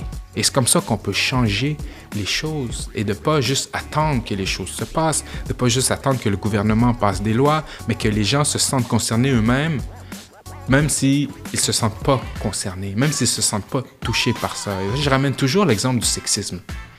Le sexisme, on peut le combattre quand nous, les hommes, aussi se sentent concernés. C'est pas juste de mettre fait, le non. poids sur les, les femmes. C'est comme tu mets le poids sur les personnes qui subissent l'oppression. OK, ben, ch- changez les choses. Ah oui, non, on est d'accord, ça tue pas de bon sens. Mais allez-y, changez les choses. Donc, c'est de le prendre sur nous aussi, puis de dire, bon, j'ai des mentalités à changer, j'ai Ouais. des, des choses que je fais, des actions que je fais qui sont pas correctes, mais que j'ai été programmé comme ça. On a tous des programmations. Il faut être capable de se déprogrammer sur toutes ces questions-là si on veut avancer. Mais tant que moi, je me sens pas concerné par ces luttes-là, bien sûr qu'il manque un, un- un élément euh, dans, dans, dans- bon, le seul mot que j'ai, c'est la soupe. Il manque d'éléments dans la soupe. Ouais, ouais. Point. c'est pas la, la- la plus belle phrase à finir avec, là. Mais tu sais, justement, tu parlais de faire euh, que tu fais des conférences, t'en fais un peu partout dans le monde. euh, tu peux nous, tu nous parler un peu de ce travail, puis toi, qu'est-ce que ça t'apporte, en fait, de, de pouvoir faire ça, tu sais, euh, de voyager, de... Écoute, moi, ça. Je trouve que c'est une de mes plus grandes richesses Mhm. de pouvoir voyager avec le rap. J'ai commencé avec une, une feuille puis un crayon. Littéralement, là. J'étais dans mon cours d'histoire. C'est drôle, hein, mais j'étais dans mon cours d'histoire en 1995. Puis j'ai décidé que j'allais commencer à rapper. J'ai sorti une feuille, j'ai écrit un texte. Et euh, je dirais 26 ans plus tard, j'ai fait le tour du monde. Mhm. Puis un des, le dernier endroit que j'ai visité avant la, la pandémie, j'étais au Népal. Au cœur de l'Himalaya. Puis comme, euh, ben, au pied, au cœur, je sais plus. Là, là. Mais bref, je je suis à proximité. T'es pas loin. je, suis, je suis à proximité de l'Himalaya, puis je le vois. Puis tu sais, la, la scène est dehors. Puis je rappe, puis je vois l'Himalaya au loin. C'est fou. Puis je dis aux gens, écoutez, je pense que vous comprenez pas l'émotion que j'ai en ce moment-là. J'ai commencé avec une feuille puis un crayon, puis je, je rappe devant l'Himalaya. J'aurais jamais cru ça possible de ma vie. Et, et pour moi, ça, c'est de l'alchimie. Tu sais, à l'époque, le, le- le- le- le concept de l'alchimie, c'était de changer le plomb en or. Ouais. Hein? Eh bien, c'est- comme si j'ai changé le crayon de plomb en or, en, en- en- en ticket de- de- d'avion, en billet d'avion, tu sais. Et donc, pour moi, ça a été de transformer justement le rap en un métier, mais qui m'a fait déambuler sur la Grande Muraille de Chine. Le rap m'a fait marcher sur la Muraille de Chine, m'a fait voir le désert, m'a fait voir euh, euh, Times Square, Shibuya au Japon, le mont Fuji, le-. Mais tout ça avec le rap. Et donc, nonobstant les, les, les conférences, pour moi, c'est juste de pouvoir vivre ces expériences-là. Mais après ça, il y a tout l'élément, effectivement, conférences et concerts qui sont extraordinaires. Quand je suis en Inde, je suis en Inde, je fais mon show, puis les gens sont assis, puis je vois une, une madame âgée avec les mains dans les airs. Je suis comme, waouh! Tu vois? Il y a. hum, Justement, avant de, de- quand j'étais à Fukuoka, avant de prendre mon train avec cette euh, aventure mystique de- du livre, je faisais un, un concert deux, euh, entre, en- en- entre deux centres d'achat. Tu vois, comme admettons, je suis à côté du centre Eaton, là, puis les promenades euh, de la cathédrale. Puis il y a une petite scène, puis je suis là, puis mon show, il y a, hey, wow, il y avait un gros neuf personnes. Ils sont neuf. Neuf personnes âgées. Puis ils sont là, puis ils m'écoutent, puis moi je suis en train de rapper, puis puis je pense dans ma tête. J'avais pas la sagesse mobile à ce moment-là, je suis en train de penser, tu sais. Puis là je suis comme, oh, mais qu'est-ce que je- tu parles? Je suis entre deux, entre deux mâles, je suis en train de rapper, il y a neuf personnes, tu parles. Puis je suis comme, dude, t'es au Japon. comme t'es au Japon, t'es en train de rapper au Japon, comme tu dis, yo, gère ta sou, comme on dit au quartier, c'est ça qu'on dit, gère ta sou, puis fais-le, apprécie-le, tu sais. Ouais. Puis tout de suite, ça m'a donné un regain d'énergie. Je suis comme, yo, je suis au Japon. Puis tu sais, ce qui, ce qui était fort, c'est que ces neuf personnes, on a un symbole à Limoilou, qui est un L avec les doigts, index majeur puis le pouce. T'as neuf personnes âgées au Japon qui parlent pas français, qui parlent pas anglais, mais qui ont leur L dans les airs. Qui comme représente ça. les Moilous. Tu vois? Ah, wow. Et donc, pour moi, ça, ça vaut plus que 3000 personnes euh, de- devant Tokyo. Je, je vois les personnes âgées, leur ailes comme ça dans les airs. Je suis comme, waouh! tu sais? Et donc, c'est pour moi, c'est vraiment toute cette richesse d'expérience-là qui, qui me nourrit. Puis, tu vois, quand la pandémie est arrivée, là, ça fait un an aujourd'hui, euh, j'ai jamais resté aussi longtemps à la même place dans la dernière décennie. J'ai commencé à sortir du pays en 2010 et depuis lors, euh, j'ai jamais fait un an. Ici, je suis toujours parti, que ce soit à l'intérieur du Québec ou euh, en Amérique du Nord ou ailleurs dans le monde. Puis là, je suis comme, waouh, ça me démange. Là. Je, je vois les avions passer de chez nous, je vois des avions passer, puis à chaque fois, je suis comme, ah, tu parles. Euh, tu sais, tu parlais justement de. Tu as commencé il y a un certain temps, tu as eu toutes tes expériences justement de voyager partout avec ton rap. ça a-tu justement fait évoluer ton rap? Est-ce que ton rap a changé? Tu sais, sûrement, là, qu'entre 95 puis aujourd'hui, euh, mais de quelle façon ça a changé justement ces expériences-là, ta façon de rapper, peut-être d'écrire? De... Ben, je dirais ça m'a donné peut-être plus de, de matière pour rapper. Mhm. Et pas juste de matière en termes de- d'expérience, mais en termes, je dirais, de référent. Parce que le rap, en tout cas moi, comment je l'aborde, c'est que c'est euh, un enchevêtrement de concepts, d'idées, euh, de mots, de, de, de, de- euh, référents historiques, sociaux, politiques, ou n'importe quoi. Et donc, le fait de voir autre chose, de vivre autre chose, euh, me donne plus de, de, de, de- billes dans, dans, dans mon bac pour pouvoir les assembler puis faire mon texte après. Et donc, je dirais que c'est beaucoup ça que ça, ça a nourri des expériences, des noms de villes, des. euh, XY, euh, de marcher dans la rue à Delhi, euh, ça- et d'écrire un texte. J'écris des chansons, je marche dans la rue à Delhi, je les écris, tu sais. Ouais. Et donc, tout ça, veut, veut pas, ça, ça nourrit. Puis ce qui est, ce qui est particulier, c'est que quand je rappe mes textes des chansons, j'ai souvent un flashback de où est-ce que j'ai écrit. Ben, j'écris en, en marchant. J'écris beaucoup à l'extérieur. Et donc, quand je rappe telle partie, ben, des fois, je pense à quand j'étais sur le quai en attendant le RER à Paris pour aller prendre mon vol. Après ça, quand je rappe une autre truc, ben, ça me rappelle Delhi quand je marche, puis il y a un, un mur rouge. Tu vois, je, le vois, il y a un mur rouge là à ma droite, là, puis euh, il y, a, un arbre comme ça. Et donc, à chaque fois, partout, ça me nourrit un peu cet imaginaire-là. Mhm. Puis tu sais, là, on parle de ton évolution, toi, là, en tant que rappeur. Mais tu sais, moi, bon, je m'intéresse beaucoup au hip-hop depuis longtemps. Puis là, j'ai remarqué au, au Québec, ça a beaucoup évolué. Là, tu sais, on a des. On a des groupes qui sont très populaires, on pense à La Claire Ensemble, à Loud, euh, tu sais, qui sont plus dans les, même dans, ils passent dans les radios commerciales. Mais tu sais, l'autre fois, j'écoutais On dirait ce qu'on voudra avec euh, Rebecca McConnell. Puis là, elle parle de le nouvel album de Connaisseur Ticazo que j'écoutais jeune, mais qui est- c'est c'est du gros gangster rap. Puis, puis là, on est à Radio-Canada. Puis là, on nous fait passer un extrait. Puis là, j'étais comme. J'ai vu. On dirait que j'ai réalisé à ce moment-là, quand à Radio-Canada, on parlait d'un album de gangster rap. euh, que ça a beaucoup évolué. Toi, tu vois ça comment, justement, cette évolution, l'évolution du hip-hop euh, depuis, là? Euh, c'est assez particulier. Au Québec, tu sais, je parle oui, au oui, Québec. Oui, là. au Québec. Et oui, ben écoute, c'est c'est comme le mois de l'histoire des Noirs. Je suis un peu. J'ai deux visions euh, qui s'entrechoquent. Je suis content que ça change. Parce que, comme je dis, ouais, j- 95, j'aurais jamais cru qu'on se rendrait là. Puis, puis pour l'avoir vu ailleurs, parce qu'entre autres au Sénégal, le rap est accepté depuis les années 80. Mhm. Tu vois, donc, admettons, j'étais ici où est-ce que je suis ostracisé, je suis marginalisé parce que je fais du rap, puis j'arrive au, au Sénégal, puis je fais des entrevues télé, puis je suis à la radio, puis je suis dans les journaux, puis les gens s'intéressent à ça, puis mon, mon, mon, mon oncle âgé connaît le rap sénégalais, puis il s'ostine avec mes cousins qui sont plus jeunes, qui ah non, lui, je l'aime pas, mais lui, il est très fort, tu sais. Ouais. C'est accepté, puis t'arrives ici, c'est comme, ta ta tête a envie d'exploser, tu sais. Ouais. Et donc, je suis content qu'il y ait cette acceptation-là. Toutefois, j'ai un bémol. Et tu vois, je suis content que tu me dises que Rebecca parlait de, de connaisseurs. Ouais. Parce que il y a, de mon impression, des artistes qui, ont- qui sont un peu triés sur le volet, si on veut, que ce soit de manière consciente ou inconsciente. Mais on a déjà perdu beaucoup d'africanité dans le rap Ouais. qui est mis de l'avant. C'est vrai, tu sais, je disais à la claire, loud, ouais, c'est comme. Tu vois, et, et, et je le dis en toute honnêteté et en tout respect de ces personnes-là. Parce que c'est des. Tu sais, à la claire ensemble, c'est famille.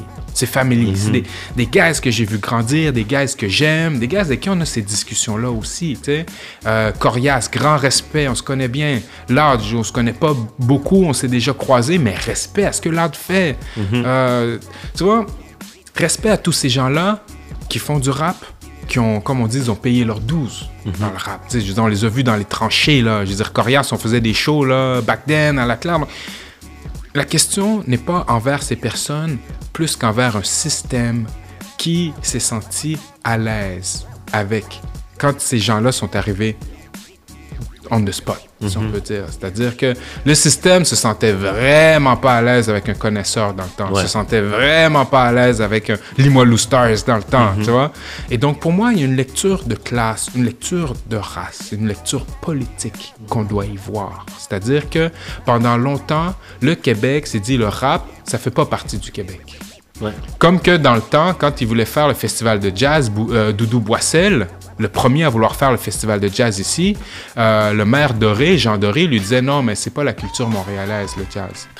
Ça fait pas partie du Québec, c'est pas notre culture. Ouais, c'est ça, tu vois? On regarde aujourd'hui, ben, c'est exactement la même chose avec le rap. On nous a toujours dit non, mais ça, c'est. C'est pas nous au Québec, c'est pas notre culture, tout ça. Mais tout d'un coup, que tu as des rappeurs blancs qui n'ont pas nécessairement un message politique, qui ont pas non plus, euh, qui transportent pas le, le bagage euh, des rues dont on veut pas parler, qu'on peut mettre de l'avant, ben là, tout d'un coup, il y a une explosion médiatique où est-ce que le rap est accepté. Ouais. Et moi, je le vois comme ça. Parce que, je veux dire, euh, de- il peut, il y a- je laisse la latitude à l'élément inconscient. Mais je sais qu'il y a un élément conscient aussi, où des gens sont dit ouf, ouf, tu vois. Et je parlais avec Dramatique de Mosaïon cette semaine, puis il me disait c'est comme si le système les attendait.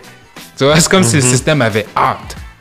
Et ce qu'il faut comprendre de, de particulier dans tout ça, c'est que pour euh, nos communautés dans le temps, je dis nos communautés, oui, afrodescendantes, oui, racisées, mais oui aussi les eurodescendants qui ne fitaient pas dans le modèle homogène de classe. C'est-à-dire que, tu sais, des, des jeunes qui, des, des, quartiers qui n'ont pas le, le- le parcours classique, mais qui se retrouvaient pas dans le système. Ils se sont retrouvés dans le rap. Et le rap nous a donné une voix. Ouais. Le rap nous a donné une voix quand on n'avait pas de voix, quand on ne se voyait pas à nulle part. On a fait du rap. Et là, c'est comme si notre voix, du moins le véhicule dans lequel on a trouvé notre voix, on s'est fait extirper notre voix par le système. Encore une fois, pour ma, pour ma part, c'est le système que je mets sur la sellette plus que les rappeurs. Ben, J'écoutais un podcast l'autre fois sur. euh, Ça s'appelle Rap Carcéral, euh, Radio-Canada. Puis c'est comment, tu sais. Il y a des gars qui, qui, ont fait, qui ont fait des crimes, qui ont payé leur dette à la société, Ouais. mais qui sortaient, qui voulaient faire de la musique, puis qui n'avaient pas le droit. C'était interdit parce qu'ils disaient, bon, qu'ils ils faisaient la promotion de la violence. Mhm. Mais ces gars-là, ils font quoi après? Ils sortent de la prison, ils veulent se lancer dans, dans de la musique, dans une pratique artistique, justement, leur voix, puis là, on leur coupe, le- tu sais, on leur enlève, le- on leur enlève le tapis sous le pied. Ouais. Qu'est-ce que les gars vont faire? Ils vont, ils, Ben, ils, vont, vont- retourner. vont retourner dans le dire, je l'ai vu dans mon entourage, je l'ai vu toute ma vie. Ouais. Des guys qui sont talentueux, font du rap, mais que bon, je veux dire, euh, ils font, ils, ils essaient de, de- de- de se faire rencontrer les, les fins de mois, tu sais, puis euh, ils, font, ils font euh, des, des- des niaiseries, ils se font prendre, mais là, ils se disent, ah non, moi c'est fini, je vais me concentrer dans le rap, la chose dans laquelle je sais que je suis bon. Puis on les empêche de rapper, on est en train de tuer les, les, les, chances de réhabilitation. Tu sais, quand on nous parle de, de, de notre système, on veut nous faire croire que le système est fait pour la réhabilitation, là. Fuck toi. Ben, pas vous, là, mais excusez-moi, je sais pas quel est l'âge des, de nos auditrices, auditeurs, mais je vais le dire comme ça parce que je veux dire, je l'ai vu comment il y a des bâtons dans les roues à la réhabilitation euh, post-carcérale. Je veux dire, notre société est pas bien faite pour ça. Et donc, justement, que des juges décident, ah non, tu peux pas faire de rap parce que tu vas rencontrer des, des ci, des ça, tu vas dire ci, ça, quand cette personne, c'est tout ce qu'elle a pour se raccrocher. J'en ai vu des gens chuter à cause de ça. C'est sûr. Euh, pour changer un peu de sujet, tu as écrit un manuel euh, sur la rédaction euh, de chansons hip-hop à l'ombre des feuilles. Euh, puis moi, je me demande si on en fait ici, on fait de la pédagogie, on fait des ateliers. Est-ce que, est-ce que tu trouves que le, le hip-hop est un outil pédagogique qui est peut-être sous-estimé? Mettons, est-ce que ça pourrait être quelque chose qui... Je pense Est-ce que tu en vois des résultats, tu sais, quand tu, tu, tu fais des, des, mettons, des ateliers avec des jeunes sur l'écriture hip-hop et tout? Oui. Oui, oui, écoute, je donne tellement d'ateliers d'écriture, puis je vois la différence. Puis je pense que le rap est effectivement un outil pédagogique, mais tellement sur plusieurs aspects. C'est-à-dire, il y a l'aspect, euh, excusez-moi, peut-être plus, euh, j'aurais envie de dire émotionnel ou émotif, ou finalement permet de donner un véhicule de communication euh, à ces jeunes. Tu sais, par exemple, j'étais dans une école une fois à Montréal, je donne euh, l'atelier d'écriture. Puis dans l'atelier d'écriture, il y a un- un- une portion pratique. Les gens écrivent. Puis à la fin, je demande toujours est-ce qu'il y a des gens qui ont envie de partager? Ils ne sont pas obligés de le faire. Je dis est-ce que vous voulez partager? Il y en a un qui lève sa main, il se lève, il vient, rappe son texte. Puis le texte est bon, puis c'est vraiment intéressant. Puis les gens capotent dans la classe. Je dis ah bon, oui, c'est vrai, c'était bon. tu sais. Là, le, le cours finit. Puis j'entends de la commotion dans, dans, dans, dans le corridor, puis je regarde, puis tout le monde est autour de lui, comme Ah, t'as parlé, t'as parlé. Je suis comme Ok. Mais sans plus, tu sais, je me pose pas plus de questions. Puis sur l'heure du midi, je suis au resto, puis je croise la prof. La prof, elle me dit Je pense que tu comprends pas ce qui vient de se passer. Là. Ce jeune-là parlait pas. Il parlait pas. On était en train de rencontrer les parents pour savoir qu'est-ce qu'on peut faire, qu'est-ce qui se passe. La première fois qu'il parle de l'année. Oh my god. Puis on est genre au printemps. c'est la première fois qu'il parle de l'année. Et ça, c'est le rap. C'est le rap qui l'a amené à livrer quelque chose. C'est magique, là. Ah ouais, j'en ai des frissons encore une fois. C'est- non, c'est extraordinaire. Moi-même, je, capotais. Je l'ai vu aux États-Unis aussi. Aux États-Unis où je m'adresse à. J'étais à Anacostia, à Washington, qui est un quartier comme un, un quartier chaud là-bas. Puis je donne mon atelier. Et je, je- je- je- je me semble. Je, je suis pas mal sûr que j'en parle dans l'ombre des feuilles, même cette anecdote-là. Je donne l'atelier, puis je trouve que les, les jeunes sont tranquilles. C'est comme ils écoutent, mais ils, ils, ils parlent pas beaucoup. J'étais comme, bon, ok, tu sais. Mais je vois la prof après, puis elle a les larmes aux yeux. Elle a envie de pleurer, puis je suis comme, mais qu'est-ce qui se passe? Elle me dit, c'est la première fois de l'année que je les vois attentifs. C'est la première fois que je les vois prêts à écouter dans le cours, puis qu'ils sont pas en train de me foutre la pagaille, tu sais. Et donc, pour moi encore, c'est- parce que ben, je parlais leur langage. Je parlais hip-hop, qui est un langage universel. Partout à travers le monde, les gens parlent hip-hop. Et donc, il y a cet aspect-là individuel ou émotionnel, euh, il y a cet aspect de communication, mais il y a cet aspect aussi de transmission. C'est-à-dire que expliquer une métaphore à un jeune à travers le rap, ben, je me rends compte qu'il qu'il la retient plus que à travers un, je sais pas, un ronsard, admettons. Puis, tu sais, je dis pas ronsard, là. Fais pas un diss track contre moi. Par Ouija. un respect à ronsard, mais, mais je veux dire, c'est ancré dans le temps. C'est ancré dans leur temps, dans leur époque, dans leur mouvement. Et donc, quand je leur parle de métaphores à travers le rap, tout d'un coup, ça les allume. Je leur parle de comparaison à travers le rap, ils se laissent casser les, les, les Ah oui, est-ce que c'est ça que vous voulez dire? Et, et ce qui est intéressant, c'est que souvent, c'est les jeunes qu'on n'entend pas dans la classe qui réagissent, qui répondent aux questions. Les jeunes qui d'habitude sont les, euh, en- entre guillemets, les, les, euh, les bombes. Je fais des guillemets avec mes mains en passant. Donc, euh, qui sont considérés comme les dix bombes, ben là, c'est eux ou elles qui réagissent. Et donc, pour moi, encore une fois, le rap a cette, euh, cette force de transmission-là qui est encore sous-estimée, mais qui est quand même mise de l'avant. Au nombre de demandes d'ateliers d'écriture que j'ai euh, par année, par semaine, par mois, euh, je comprends qu'il y a cet intérêt de, de, de faire entrer le rap dans les classes, là, versus il y, a, il y a- il y a 15 ans. tu sais.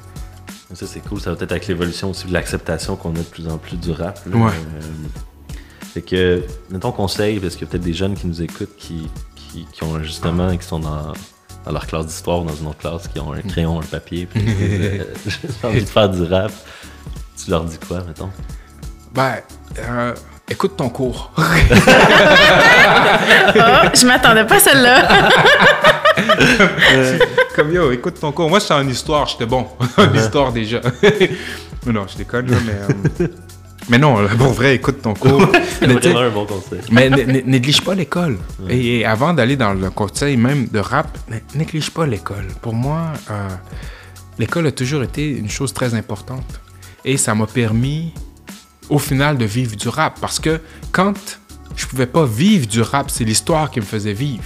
Parce que je travaillais sur un, un- un- un lieu historique, je faisais des visites guidées. Donc j'avais un boulot qui pouvait subvenir à mes besoins, qui me permettait de faire du rap sans me stresser. Versus bien des gens que je connaissais qui ont décroché très rapidement de l'école parce qu'ils disent ah moi je vais faire du rap. Puis que finalement se retrouvent dans les dites niaiseries dont on parlait un peu plus tôt tu sais. Parce que tu as un stress. C'est comme il faut que je mange mais il y a rien l'argent qui rentre pas. Tu, vas le chercher où l'argent? Mhm. ben c'est ça. Ouais. Et donc euh, oui de pas négliger euh, l'école tu peux faire les deux ça se fait je l'ai fait longtemps tu sais Euh, mais si on veut aller d'un point de vue plus euh, plus pratique ou technique par rapport à la, à la pratique même, il n'y a pas de place pour ça me tente pas. Ouais. Ouais. Moi, c'est ce que j'ai retenu. ça, Moi, c'est j'ai retenu. Le, le- ça C'est- super motivant, en fait. Mais c'est parce- Ouais. il faut bosser. Ouais. Il faut bosser. Puis tu sais, même les sportifs, euh, je sais plus trop si c'est euh, au football ou je sais, je sais que c'est en sport, ça se dit beaucoup, c'est que euh, en, en anglais, ça dit work beats talent every time. C'est-à-dire que le travail bat le talent à chaque fois. T'es talentueux, fine. Mais tu dois travailler. Ouais. Tu dois travailler puis peaufiner ton talent, sinon tu es juste talentueux dans ton salon, là. Mhm. Tu sais? Excusez-moi. Et donc, c'est boulot. Boulot, boulot, boulot, boulot, boulot. Travailler, travailler, travailler. Écrire, écrire, écrire. Rapper, rapper, rapper, rapper, rapper. Parce que, au final, euh, écoute, après 5 ans de l'avoir fait, là, c'est comme les 10 000 heures de vol euh, XY, là, tu sais.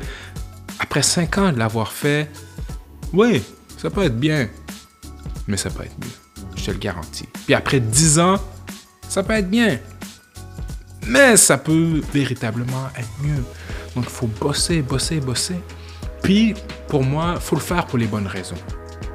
Et on le voit beaucoup dans le rap aujourd'hui, le rap moderne, là, les gens le font pour l'argent. Mais c'est pas très bon non plus ce qu'ils font.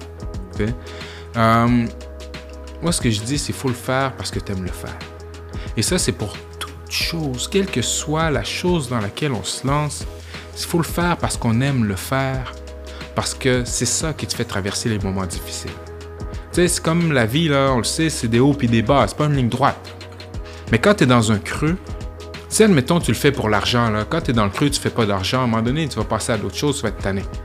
Euh, si tu le fais pour être connu, tu es dans un creux, tu pas assez connu, à un moment donné, ben, tu passes à d'autres choses. Mais si tu aimes le faire, quand tu es dans le creux, c'est tout ce qui te reste, le faire. Tu vois? Donc, tu vas le faire parce que tu aimes le faire. Tu es dans un creux, tu vas bosser pareil. Mais c'est ça qui va te sortir du creux, qui va t'amener dans, dans une phase plus haute, puis qui va t'amener dans un creux un peu plus, un peu plus loin. Parce que je veux dire, c'est, ça, tu sais. Puis il y a une phrase que je dis dans, dans- une chanson qui s'appelle Rap Keb. Je dis euh, Et on se bat pour l'amour de fight, car la victoire, l'avant-goût de la prochaine défaite. C'est-à-dire que la victoire est l'avant-goût de la prochaine défaite. Ça alterne, on gagne pas toujours. On perd aussi, mais on perd pas toujours, on gagne aussi. Donc, ton moment de victoire est un peu le sentiment qui précède la prochaine défaite. Mais le moment de défaite est le sentiment qui précède la prochaine victoire. Et donc, c'est d'être capable de comprendre ces hauts et ces bas-là. Mais comme je vous dis, c'est parce qu'on aime le faire. On se bat pour l'amour de fight. On ne pas se battre physiquement, là. on se bat juste euh, métaphoriquement. On le fait parce qu'on se démène à le faire, parce qu'on aime le faire. Et c'est ça qui nous fait traverser les moments difficiles. Merci. Fait que sur ces paroles euh, de sagesse, est-ce qu'il y a des projets sur lesquels, ben là, tu as parlé tantôt d'un podcast que vous préparez. Y a-tu d'autres projets que, sur lesquels tu travailles, dont tu voudrais nous parler ou où est-ce qu'on peut te trouver aussi si jamais on veut te suivre puis savoir euh, qu'est-ce qui se passe avec toi puis qu'est-ce que tu fais de nouveau? Ouais, ben, je, je travaille sur plusieurs projets en même temps. Euh, en ce moment, euh, ben, il y a la traduction, cette fameuse traduction là. euh, Ouais. euh, en ce moment, vous écoutez, regardez l'heure. Et s'il est 8-9 heures, là, dites-vous que je suis en train de faire ça. en ce moment. Euh, donc, il y a la traduction qui devrait sortir, d'après moi, euh, l'année prochaine. Euh, Il y a le podcast aussi qui devrait sûrement sortir l'année prochaine euh, sur Radio-Canada. Et aujourd'hui même, jeudi 11... Mars. Merci. J'allais dire 11 septembre. Je suis comme ça, mais c'est pas septembre. Mais 11 mars, euh, il y a un nouveau projet euh, que j'ai mis sur pied avec euh, l'Ampli de Québec, qui est une, comme une école de musique de formation, et Coyote Records, qui est l'étiquette avec laquelle je travaille.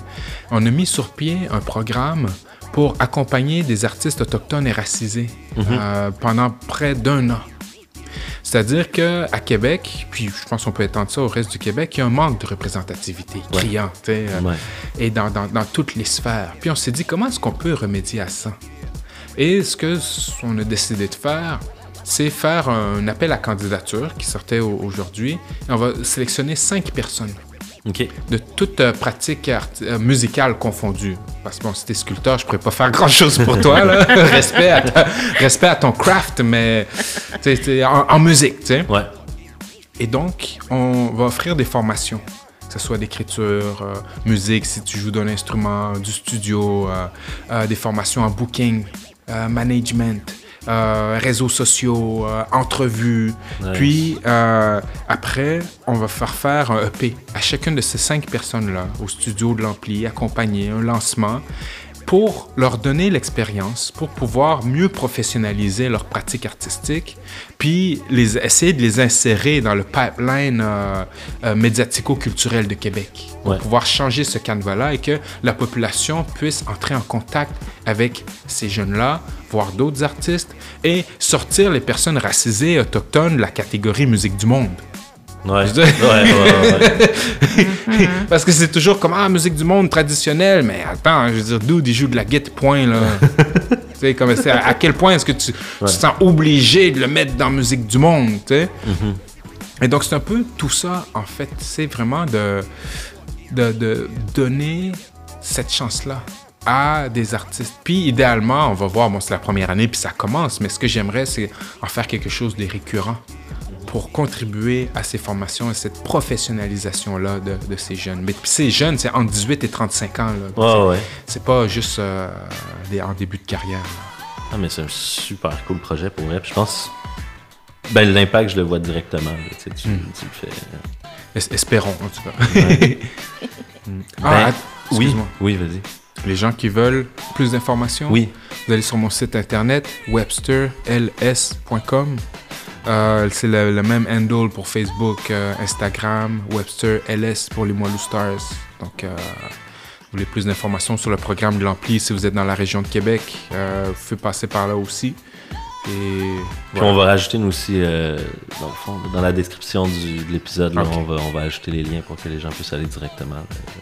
Excellent. Hey, mais un gros merci pour vrai, Vraiment. c'était vraiment le fun. Merci pour ta générosité. euh, Vraiment, euh, c'était passionnant euh, de ben, t'entendre sur tous les sujets. On voit que tu es une personne passionnée. Ben, merci beaucoup à vous deux. Merci pour vos questions aussi. Puis ça m'a fait plaisir euh, de pouvoir parler livres. C'est rare, j'ai j'ai l'occasion. Je pense que c'est pour ça que je déborde un peu. Je, comme, je, je jubile. Ah non, c'était de la générosité. Moi, j'ai Ouais, vu ça comme. euh, Ah, Ouais. ben, merci. Merci beaucoup. ben, merci, Webster. Peace. Le Square est un espace de création numérique pour les adolescents du Québec de 13 à 17 ans. Nous avons à votre disposition du matériel de création numérique et du personnel qui peuvent vous aider dans votre cheminement artistique et technologique. Je tiens à vous rappeler que vous pouvez utiliser notre espace physique à la grande bibliothèque et nos ressources en ligne au square.bnq.qc.ca. Vous pouvez nous contacter par courriel, Facebook et Instagram. Il nous fera plaisir de répondre à vos questions. Toutes nos informations se retrouvent sur notre site web. Merci et à la prochaine.